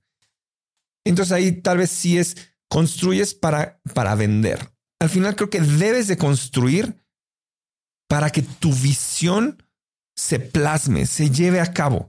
No, no te preocupes si, si vas a hacer algo porque en un futuro va a venir esta empresa a comprarte. No, más bien construye algo porque la visión que tienes la quieres ver plasmada y ejecutada y real. Y ya después providencialmente va a llegar lo que tenga que llegar. Y para vender, ¿se buscan compradores? O sea, dices, llegó Time Warner y nos pidió, nos ofreció. Para vender Juan Fútbol se salió a buscar Sí, cómo, cuándo. En, ambos casos, mm, muy, muy orgulloso lo puedo decir, llegaron a, buscarnos. Es mucho más padre cuando llega alguien y te dice, oye, te quiero, que cuando tú vas a, ¿me quieres? ¿Me quieres? ¿Me quieres? Claro, ¿no? Entonces, en nuestro caso, llegaron. ¿Y cómo tomar la decisión? Cuando te compran, vendes. Si es que en, tanto en medio tiempo como en Juan Fútbol, vendimos porque sabíamos que ya fuera nuestras carteras, nuestra... Eh, no teníamos la, la cartera necesaria para llevar a donde queríamos llevar estos proyectos. Uno. Dos, no teníamos el equipo que nos iban a aumentar estas posibles compras para llegar a un lugar más lejos. Hoy me fascina pensar que Juan Fútbol es danés, porque lo compró esta empresa danesa. Imagínate, ¿no? Ahora ya es, ya es un poco más güerito. Ya no te va a saludar. Yo creo que sí me saluda, me va a reconocer. Pato, 25 eh, años, has hablado de Kobe y de toda esta experiencia de hacerlo socio. Y bueno, 25 años con Miguel, eh, con quien has continuado emprendiendo, ¿no? Y viven en ciudades diferentes, se ven muy seguido, pero tampoco son los mejores amigos. Entonces, explícame cómo, qué se requiere para tener una sociedad tan productiva tan exitosa y tan longeva como la que tú has tenido con Miguel? Digo, con Miguel, pero también con Santiago, ojo ahí. Eh, yo decido mm, salir de México para ir, hace 10 años para irme a vivir a Mérida por un tema de vida. por un tema de, de calidad de vida, pues. Tengo cuatro hijos. Creo que Yucatán es el perfecto lugar para crecer niños. Es una tierra adorable. Tiene un, un handicap ahí con el calor, pero bueno, prefiero el calor que el tráfico. Entonces, estoy lejano, pero somos socios muy cercanos. Ok. Diario tenemos un, específicamente con Mike, tengo una llamada todos los días, entre 7 y 8 de la mañana, para ver cómo va a ser nuestro día, cómo vamos a trabajar, cómo vamos a estar eh, atacando los retos que tenemos, las oportunidades, etc. ¿Por qué somos una sociedad tan longeva? Creo que compartimos valores, sumamente importante eso. Yo, si, veo que Mike hace algo, coincido con, ese, con esa decisión que él toma, como la esencia la comparto. No hay una cosa que éticamente diga, hijo Mike, estás haciendo eso? Yo no lo comparto. O Santiago, estás tomando esta decisión. No, no, no, me gusta lo que estás haciendo, ¿no? Incluso ahora que, em, tenemos otro socio, Carlo, entra, entra en nuestra sociedad también y compartimos los valores con él. Entonces es muy fácil trabajar con eso. Siempre hablar de frente, decirnos, oye, la verdad es que no me gustó que hiciste esto. ¿Por qué tomaste esa decisión? ¿Por qué no me involucraste desde el principio? A veces yo soy muy mercurial ahí, decir, tomé esta decisión porque creo que tiene que ir por acá la empresa. Como el nombre de Juan Fútbol. Exacto. Y Mike me dice, oye, pero es que ¿por qué, ¿por qué te adelantaste a eso? ¿Por qué no me lo dijiste antes? Entonces, siempre hay un, una transparencia. Eh, o, hay, hay un, un explícame el por qué y yo transparentemente le diré mis razones. A veces si me equivoco, él está para decirme, oye, pues creo que te debiste haber ido por este camino. Hay que tener mucho ojo en eso. Tener un respeto total por el tiempo de cada uno, por, por cómo piensa las cosas. Podrá pensar de una manera radicalmente distinta a mí en ciertos temas, pero respeto lo que él está pensando. Creo que eh, decías tú que no somos mejores amigos, o sea, probablemente no, mis hijos no comparten fiestas, además de que estamos lejos, pero incluso aquí en, México, no es que mis hijos fueran a, fiestas juntos con sus hijos o que nos reuniéramos a tomar una cerveza o una carne asada el sábado. Y eso tampoco pasa con Santiago, tampoco pasa con Carlos, ¿no? Es como somos, pues no sé si respetuosos por esos espacios, pero como que no, no estuvo nunca en el DNA. Y a pesar de que nuestras esposas mm, se, se hablan, se ven y, puede haber una cordialidad total, una amistad, ponle tú, pero no está esa cercanía del día a día. ¿no? Somos más cercanos en lo profesional, pero no tanto en lo, en lo personal. ¿Y crees que eso es algo que ha incluso sumado a que la, la, relación sea tan longeva. Sí, digo, yo me entero, evidentemente, y Mike se entera de quiénes son mis amigos, qué pasa, y, pero mm, yo, puede ser que sí, ¿eh? puede ser que somos socios en esto tú y yo, ¿no? Y lo que pasa en nuestras vidas personales, lo entendemos, lo sabemos, pero mm, pues no, yo no soy parte de ese día a día, ¿no? Sí, puede ser que sí. Por ahí dicen, este amigo de tus socios, no socio de tus amigos, ¿no? Ándale. Oye, Pato, hablando con Mike, le pedí que te escribiera, ¿no? Y justo habló de algunas cosas que acabas de tocar, ¿no? Como que vas y tomas decisiones, que tú eres alguien que ciertamente se apoya mucho en equipos que le ayudan a materializar sus ideas, pero que tu proceso creativo es un proceso solitario, tal cual me dijo, se va y se mete una cueva y después regresa y me cuenta cosas que no sé a qué hora se le ocurrieron. ¿Cómo es tu proceso creativo? Hablaste con Mike. bueno, ahí te va estudié, vamos a darle back a esta historia y yo creo que tiene que ver con el método Montessori. Yo estudié en escuelas primarias guiadas por el, método Montessori.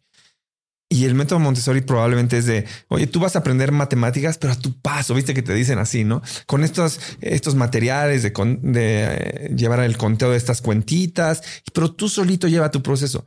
Y probablemente ese proceso Montessori me hizo de que yo solo atacara los, los, problemas o los retos. Soy muy Montessori ahí. Entonces, lo que hago es, eh, ¿cómo es mi proceso creativo? Ponle tú para el, nombre de Juan Fútbol. O ahorita la manera en la que estamos eh, em, llevando esta, este nuevo venture. este que, que probablemente quiere ser la, la empresa de tecnología que dicte el panorama en deporte de entretenimiento. Leo mucho. ¿Qué lees? Hace rato me quedé ahí. ¿Qué, qué es lo que lees? ¿Qué es lo que...? Eh, un ejemplo muy claro es empresas que me inspiran, modelos de negocio que, que me parecen relevantes. ¿De dónde los sacas? A ver, ¿qué, recursos tienes? Por ejemplo, sé que hay una empresa que juega en, procesos de venta para ciertos eh, eh, eventos, ¿ok? Deportivos o, de entretenimiento. Yo voy y voy a comprar, ¿cómo, cómo compras una cerveza en, en un estadio? ¿Ok? Entonces veo empresas que hacen esto. Me meto al site de ellos y probablemente son públicas. Si son empresas públicas, leo sus reportes trimestrales y me meto a los webcasts que hacen para, para entender la visión del CEO.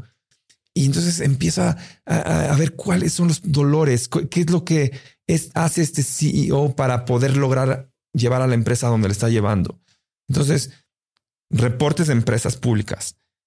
Em, me meto mucho a TechCrunch o a Crunchbase para entender cómo están levantando dinero ciertas empresas, cómo están adquiriendo, qué tipo de empresas están adquiriendo a qué múltiplos están adquiriendo. Entonces esto va construyendo mi, mi narrativa. Y después, o sea, es como mucha lectura, mucha data. Juego mucho en el Excel, no también, no lo manejo también como Carla, pero eh, hago Excel es en decir, a ver, si este modelo que yo pienso, esta metodología, a ver, la voy a modelar en números, ¿da? Ah, ok, pues probablemente sí. Entonces empiezo a construir la historia y luego soy bueno para hacer presentaciones y esos PowerPoints, pues, o keynotes. Y entonces ya llego con Mike y le digo eh, en nuestra llamada de lunes, oye, ¿qué hiciste el fin de semana? Ah, pues mira, creo que ya este tema que tenemos que atacar me parece que ya está listo. Te lo voy a presentar. Y entonces ahí es donde Mike te dice, no manches, ¿cómo me presentó eso? Es una presentación con el respeto para mi socio. Es, yo lo trato a él como, es, este es el más grande inversionista que nos va a meter dinero y le hago una presentación que Mike dice, wow, ¿de dónde sacaste esto? ¿Cómo fue? Te lo compro, ¿no? O no, creo que yo le cambiaría esto, esto, esto, esto. Mike es muy bueno para encontrar el fino detalle. Y entonces, pues sí, así le hago. Y, hemos creado cosas así todos los días. Hablando ya un poco de la práctica que tienes en todos los días, eh, digo, tienes cuatro hijos, sé que vives en Mérida y eso te, te da un poco más de tiempo libre al no estar tan metido en el tráfico, haces muchas cosas remotas, viajas. ¿Qué, qué usas para ser tan productivo? Hablaste de herramientas como, bueno, Keynote, te metes a, estos sitios. También entiendo que usas Superhuman para tus emails. Yo creo que, eh, o sea, las herramientas que utilizo, no concibo hoy el email sin Superhuman.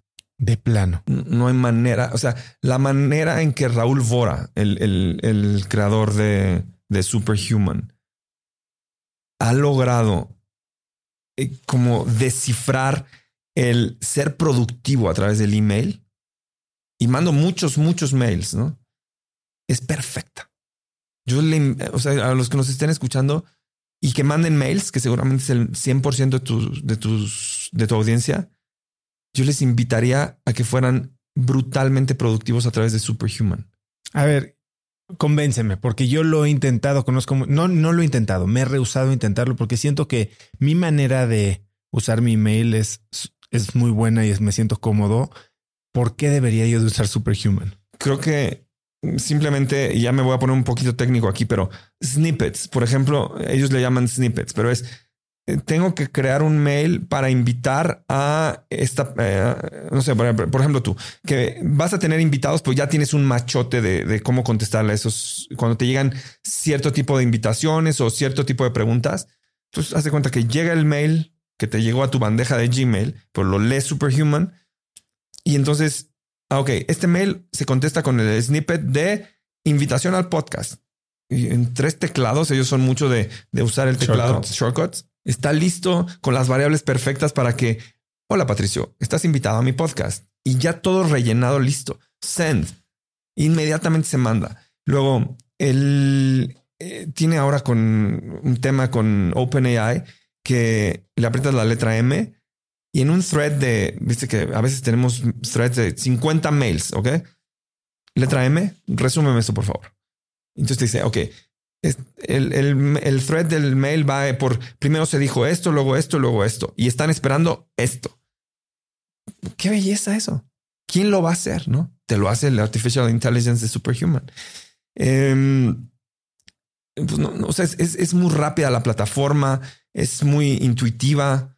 Digo, hay que aprenderse los shortcuts, pero le dedicas un poquito de tiempo y vas a ser brutalmente productivo. No tienes que irte a tu Google Calendar para ver cuándo son tus citas, le aprietas la tecla cero y las puedes ver ahí. En fin, soy soy súper fan, no los conozco, no tengo código de referidos. No tengo código de referidos. Inventemos uno y que lo que tu audiencia lo ponga, pero mm, esa es, esa es buena. Otra es que eh, cuando estoy en un call, me pongo en mute, tomo foto para que no escuchen que estoy tomando una fotografía de la pantalla de la persona con la que estoy hablando y esa foto la pego en una en Notes, en el Notes de, Apple, ¿no? Y entonces eh, eh, lo, lo, catalogo siempre por fecha y persona con la que estoy hablando o empresa, persona y empresa. Y empiezo a poner las notas de la, la minuta del, del, de lo que estoy conversando, ¿no?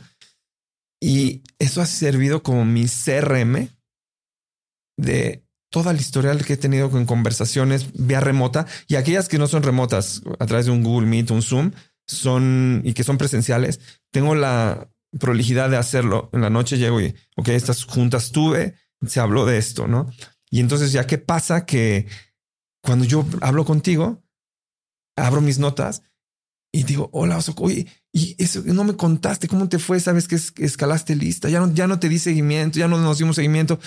Entonces, el que yo te pregunte eso, tú dices, ah, cabrón, está al tanto de esto, ¿no? Y no es más que yo yendo a mi, a mi, a mi servicio de notas para entender cómo, en qué vamos, ¿no? En la conversación. Entonces, creo que un bundle bueno es Superhuman y Notes. ¿Y Notes por encima de cualquier otro CRM? he probado muchos. Em, digo, no estoy hablando de cómo, es el, todo el seguimiento de ventas de la empresa. No, no, no. personal. el personal, exacto. Eh, yo creo que sí. Es, es, fácil. ¿Y Notes arriba de Notion? Es que o sea, el Notion entiendo que Notion es toda una filosofía, es una belleza de, plataforma. Creo que, que, no soy, no soy nativo a esa, a esa plataforma. No, no la entiendo bien. No sé hacer todas las arrobas para que entonces arroba oso, entonces ya se ligan todos los mapas mentales y eso. Al final lo usé, pero terminó siendo algo muy sencillo para mí el eh, eh, notas. Eh, al final lo más sencillo es lo mejor y lo que se va a usar. Pato, alguna vez platicábamos y lo mencionaste hoy al principio de la entrevista que tu papá tenía seguros. No dijiste tenía seguros y para ti parecía algo muy importante. Y me acuerdo aquella vez que estábamos en, tomándonos un café afuera de la conferencia de Facebook en San José. Eh, me decías que tú comprabas seguros educativos para todos tus hijos. Platícame un poco de por qué lo haces. Ok, el, un día, por ahí del cuarto semestre, no, el sexto semestre de la carrera, mi papá me dice, eh, eh, se acabó. Si quieres seguir en la escuela, tienes que buscarte la manera en la que tienes que pagarte. Creo que él, saliendo de una crisis mundial del, creo que la crisis era, la del, ponle la del 94, ¿no? Por ahí. Muy delicada la situación financiera en la casa mi papá nos, me dice, no hay más para que sigas estudiando en, este, en el TEC. Si quieres, lo debes de procurar. Y, afortunadamente pude tener un, trabajo de becario que, que, me permitió pagar, eh, porque tenía que pagar una parte de la colegiatura a pesar de tener beca, ¿no? Y eso me, me dejó muy pensativo de esto no puede pasar en mi casa. Tengo que procurar estas almohadas para que cuando quizás no vayan bien las cosas, ya todo esté listo y preparado. Entonces lo que hice, sin metodología alguna, no leí ningún libro que me educara en esto financieramente, pues lo que hice fue, a ver, ¿cuándo es cuando Mateo, mi hijo, va a llegar al primero de secundaria? Esto lo hice hace, bueno, tú hace 11 años. Ah, pues va a llegar tal año al primero de secundaria. ¿Cuánto cuesta hoy en ese entonces lo hice. ¿Cuánto cuesta una colegiatura de una escuela en la que yo creo que me gustaría que fuese? Y luego segundo de secundaria y tercero y primero de prepa y así hasta la carrera. Y entonces modelé todo en este Excel y le puse un, índice de incremento por inflación educativa. Y entonces, y después dije, ah, tiene que ser en dólares. entonces me hice como cubetitas, ¿no? La cubetita de Mateo en su primero de secundaria vale esto. ¿Valdrá eso? Al valor presente, esto. Y así a cada uno de mis cuatro hijos. Y cada mes me puse la eh, o sea, la dinámica que yo, yo tengo es, pues cada mes voy preparando las, las colegiaturas del futuro. Y hoy, ya que mi hijo está en, ahora está en segundo de secundaria, es una belleza, ¿no? O sea, de pronto recibo un, dinero que permite pagar la educación de todo ese año de, de Mateo o de Leo o Nico o Juliana, ¿no? Entonces, los otros tres no han llegado todavía al primero secundaria, pero eso, eso provoca que entonces yo ya, ya tenga oportunidad de pensar en que eso está listo. Afortunadamente fui prolijo y dedicado para hacerlo poquito a poquito por mucho tiempo. Y hoy tengo la oportunidad de no distraerme en ello y pensar en otras cosas. Pato, hablas mucho de mentalidad tú y, y de la importancia de los nombres, ¿no? Hace un momento hablábamos de la palabra Sondermut. ¿Qué significa eso? Aquí, eso es muy importante para nosotros el tema de los nombres. Bien lo has dicho. La holding company es Underdog. Underdog, para los que no, no lo no, sepan, pero en el, en el, argot deportivo, es aquel, aquel competidor que probablemente no tiene la máxima, espera, máxima esperanza de ganar, pero que gana y que gana gracias a su trabajo fuerte, a quedarse más horas en, eh, entrenando, a, ser el primero en llegar, en el último en irse. esta, esta filosofía del que más trabaja, el que más fuerza le mete, el underdog. Y al final es un underdog enamora completamente.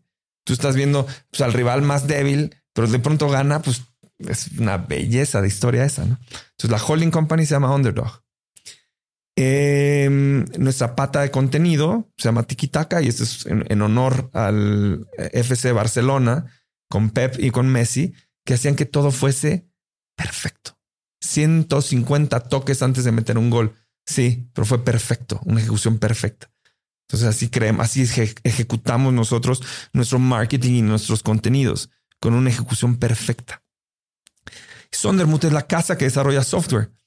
Y ahí eh, si tú, Sondermut son dos palabras alemanas que quieren decir Sonder es especial, Mut es coraje, el special courage. Y si tú ves a esa persona que destaca, es justamente por eso, porque tiene un coraje especial. Hay algo que detectas de ese chavito va a ganar el torneo de tenis o esa persona digo, y no es por echarte flores, pero no invertimos, no invertí yo dinero en, tu venture número uno, pero había un Sondermut que, que, que, detecté en ti. Había ese special courage que algo va a hacer. Trabajaste esa diferencia. Entonces así bautizamos a esta, a esta empresa. Y hablando de, de valores dentro de estas empresas, yo me acuerdo de una reunión que tuvimos con el equipo de Juan Fútbol, eh, con mi equipo de Instafit. Y salí ya ni me acuerdo qué pasó. En íbamos a hacer algo, ya no hicimos nada, pero salí con una de las máximas que hoy le comunico a todo mi equipo cuando hacemos mails, sobre todo en copy. Ustedes tenían una máxima de, anorexia de palabras. Eh, no, nos gusta la paja y queremos ser sumamente precisos cuando contamos historias.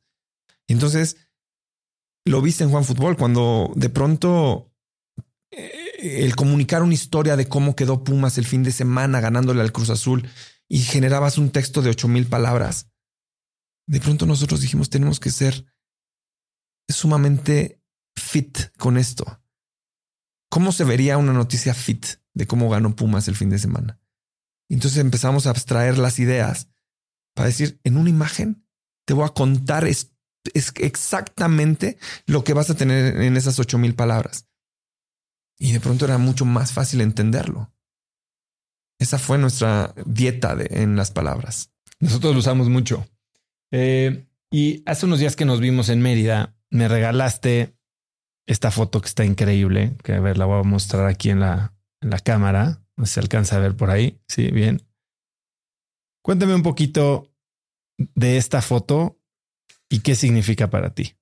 Esta foto, y ahí qué bueno que ya la mostraste acá para que la vean, y para los que no la, no la estén viendo, es, les voy a definir la imagen. Imagínense que están caminando por Soho, en Nueva York, en esta calle de Spring Street, que es la, una de las calles más icónicas y bonitas de Soho. Y van caminando y pasan por el restaurante Baltasar, este precioso restaurante que irradia olor a Nueva York. Y de pronto voltean y ahí es, un, el atardecer, hace un poquito de frío, ya empiezan las luces así bonitas. Y de pronto en esa mesa especialmente iluminada está George Lucas y JJ Abrams platicando. George Lucas, el creador de Star Wars, JJ Abrams, el director creador de Lost, esta serie icónica, quizás de las más altamente ranqueadas en la historia de las series de televisión. Entonces ustedes están caminando y ven esta escena y toman una fotografía. Quien la tomó fue Joy Ito, Joy Ichi Ito, el ex director del MIT Media Lab y hoy director del, de un instituto de tecnología muy fuerte en Japón. Y la toma la foto y ya de por sí es, googleenla, búsquenla, los que no la están viendo, ¿no? Pero es una foto de dos grandes celebridades, dos grandes personajes en el storytelling del mundo. Y la suben a su blog post, ¿ok? Y de pronto una persona anónima les contesta, no un reply con un comentario de wow, habría miles de comentarios de no manches, qué bonita foto, George Lucas, JJ Abrams, los admiro, Lost, qué padre. Y de pronto uno de los comentarios es un reply de una fotografía, de la misma fotografía, es un reply anónimo y es la misma fotografía, pero es George Lucas con el sable del Skywalker y JJ Abrams con la jeringa con lo que en la isla inyectaban a las mujeres embarazadas. Y esta te la regalé, esta, esta, esta composición de la fotografía de las dos juntas, ahí pegaditas, porque yo creo y la interpretación que le doy, la, la, imagen es fabulosa. Es el, el, George Lucas con el sable acá y el otro con la, la jeringa, ¿no? Y es porque creo que, que somos nuestras ideas. Y lo que va a quedar de nosotros son las ideas. Es cómo las llevamos a cabo, ¿no? Y esto es, la imagen perfecta. Es George Lucas diciendo, ¿quién soy yo? ¿Soy George Lucas o soy el creador de Luke Skywalker? ¿Quién soy yo? JJ Abrams o a través de la jeringa de Lost cree la historia más perfecta de una isla lejana. Está bueno, ¿no? A mí me encantó y te agradezco muchísimo el regalo. Sí, es muy inspirador, sobre todo la manera en la que lo interpretas tú. Y hablando de ser tus ideas y de cómo las ideas se van a veces desbloqueando conforme el mundo lo permite, pues tú te has movido en el mundo de la tecnología. Ya hablamos muchas veces de cómo fuiste detectando estos ligeros cambios en patrones de consumo, en tecnologías disponibles. ¿Qué es lo que estás viendo hacia el futuro? ¿Qué tecnología es la que va a habilitar tus nuevas ideas? Siento que hoy así como vimos el, nacimiento del Internet y la aplicación del Internet en los browsers de computadoras, después el celular como gran hito, hoy es muy fácil decirlo, la, inteligencia artificial, la que va a regir quizás la época de desarrollo más importante que haya visto la humanidad. Tiene sus complicaciones, ¿no? Pues, digo, ¿qué pasa cuando si tú le pides al chat GPT que te haga un discurso o vas en Discord con Mid Journey a hacer, quiero ideas de disfraces para Burning Man, probablemente los van a hacer mejor que cualquier humano, ¿no? Tiene ciertos retos, pero muchas oportunidades para que la humanidad mejore. Soy optimista ahí de que vamos a ser muchos, mucho más eficaces, eficientes, superhumanos gracias a la inteligencia artificial. Hoy no concibo redacciones de trabajo, redacciones de periódico, diseñadores, em, personas que hacen renders arquitectónicos. Cualquier industria hoy tiene como aliado a la inteligencia artificial. Definitivamente creo que esta es la gran ola de innovación en la historia de la humanidad. Habrá retos importantes. ahora está toda esta saga de lo que está pasando con el CEO de OpenAI que se va, que regresa y que está este rumor de que se, se parece que se está llegando ya a la artificial AGI, ¿no? Hablamos hoy de AI, pero el concepto más fuerte que vendrá es el AGI, Artificial, Artificial General Intelligence. Ahí sí es, ya la máquina ya piensa como humano. y singularity. Ya, ya es el singularity. ¿Qué miedo? Pues sí, pero como humanidad tendremos que encontrar la forma para, para que no sean los robots quienes nos van y nos van a aniquilar, ¿no? Pero bueno, en una parte más mundana, sí veo a la inteligencia artificial siendo regidor de todos los procesos en los que interactuamos como seres humanos. Y en términos de generación y consumo de contenidos, ¿qué piensas de realidad virtual, realidad aumentada?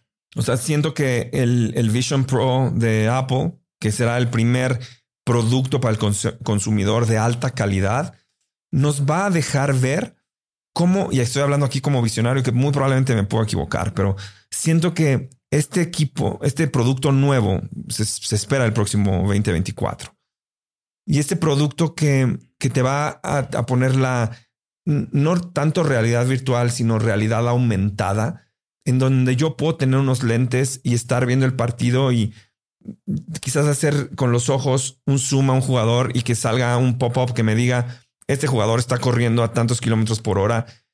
Y quizás esa información puede ser banal, pero probablemente, pero muy enriquecedora. O imagínate una persona que esté perdiendo la memoria y que con lentes le vayas recordando quién es esa, esa, esa persona que está viendo. No sé, creo que hay, hay, muchísima oportunidad en esta, en esta interacción entre la inteligencia artificial y la gran capacidad de, de cómputo en, en, la visión, en cómo puedo generar esas imágenes y hacer el overlay para que tú estés viendo tal cosa, pero se interpone una, una capa que te va a decir algo más sobre aquello que estás viendo.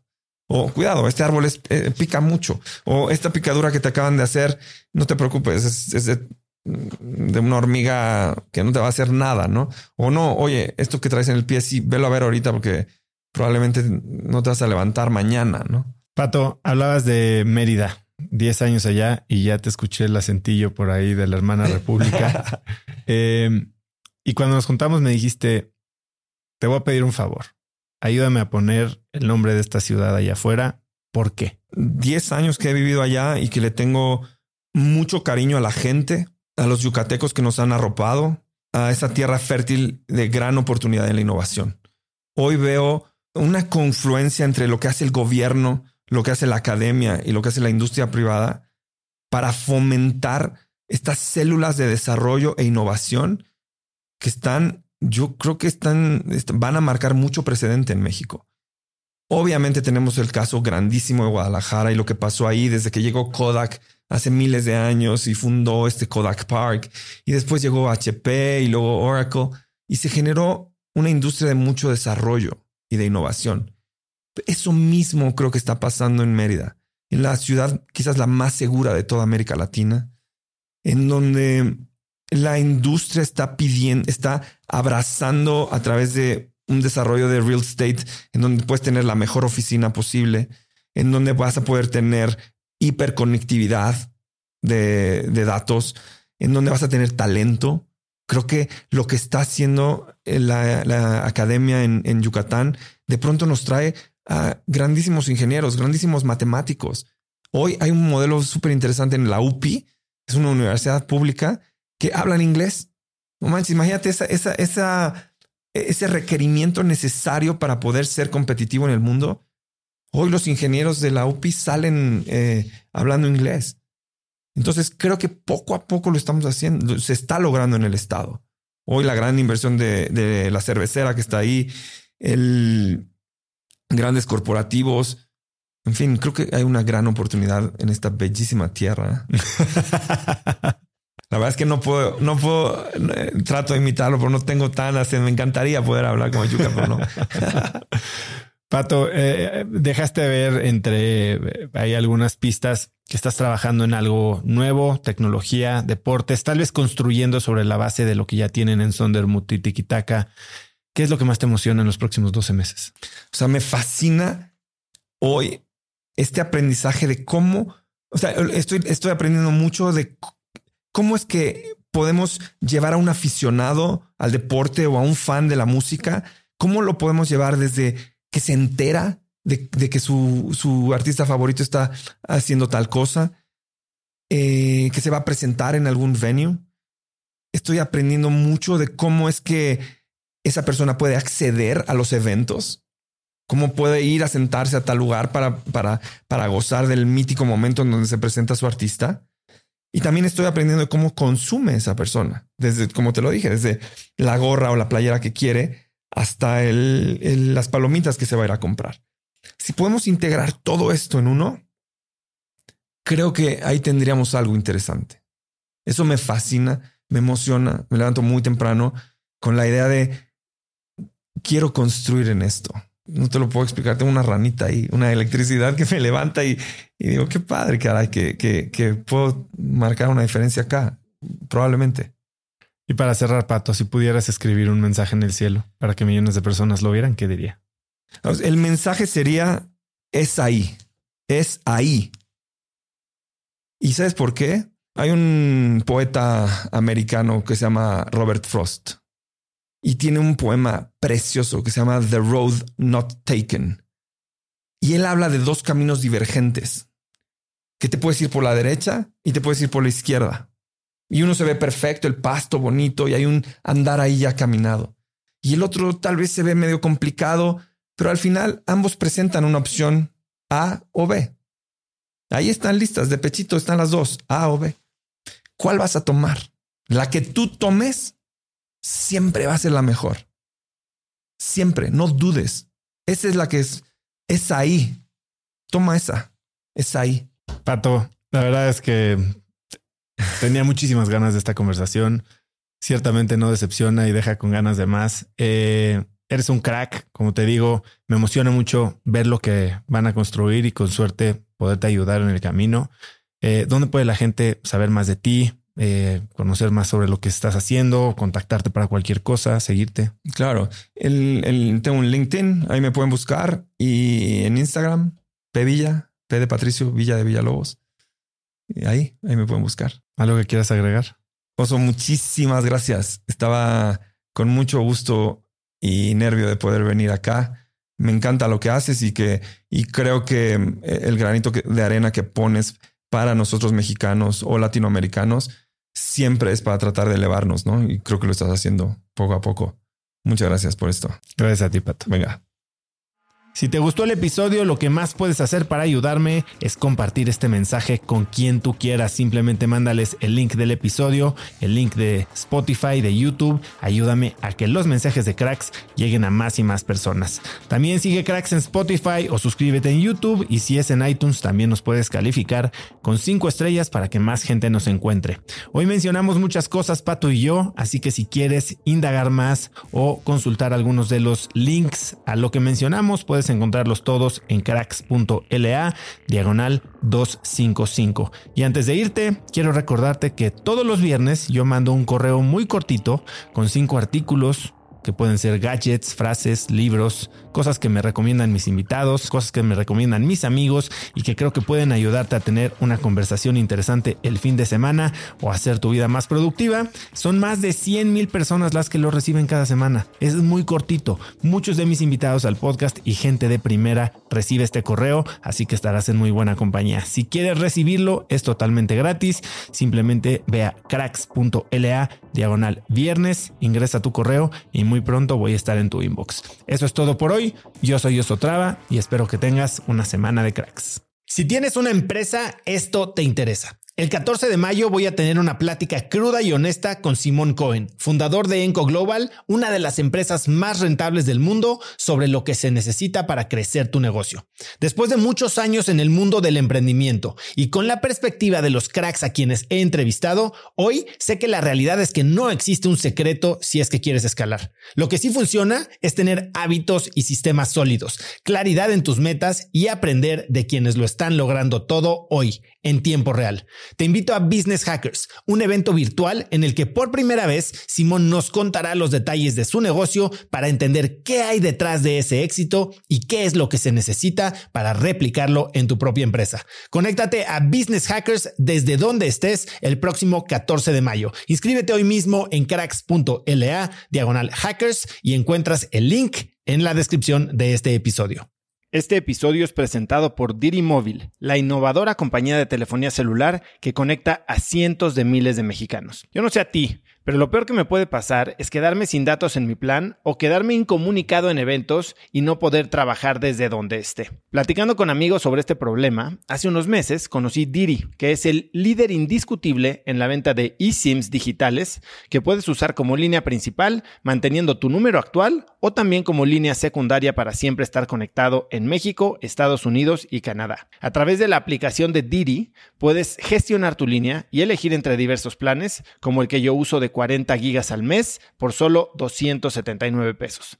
Por escuchar cracks, Diri te regala 7 días de servicio ilimitado totalmente gratis descargando tu eSIM gratis en diri.mx diagonal cracks. Diri se escribe D de dedo y R I.mx diagonal cracks.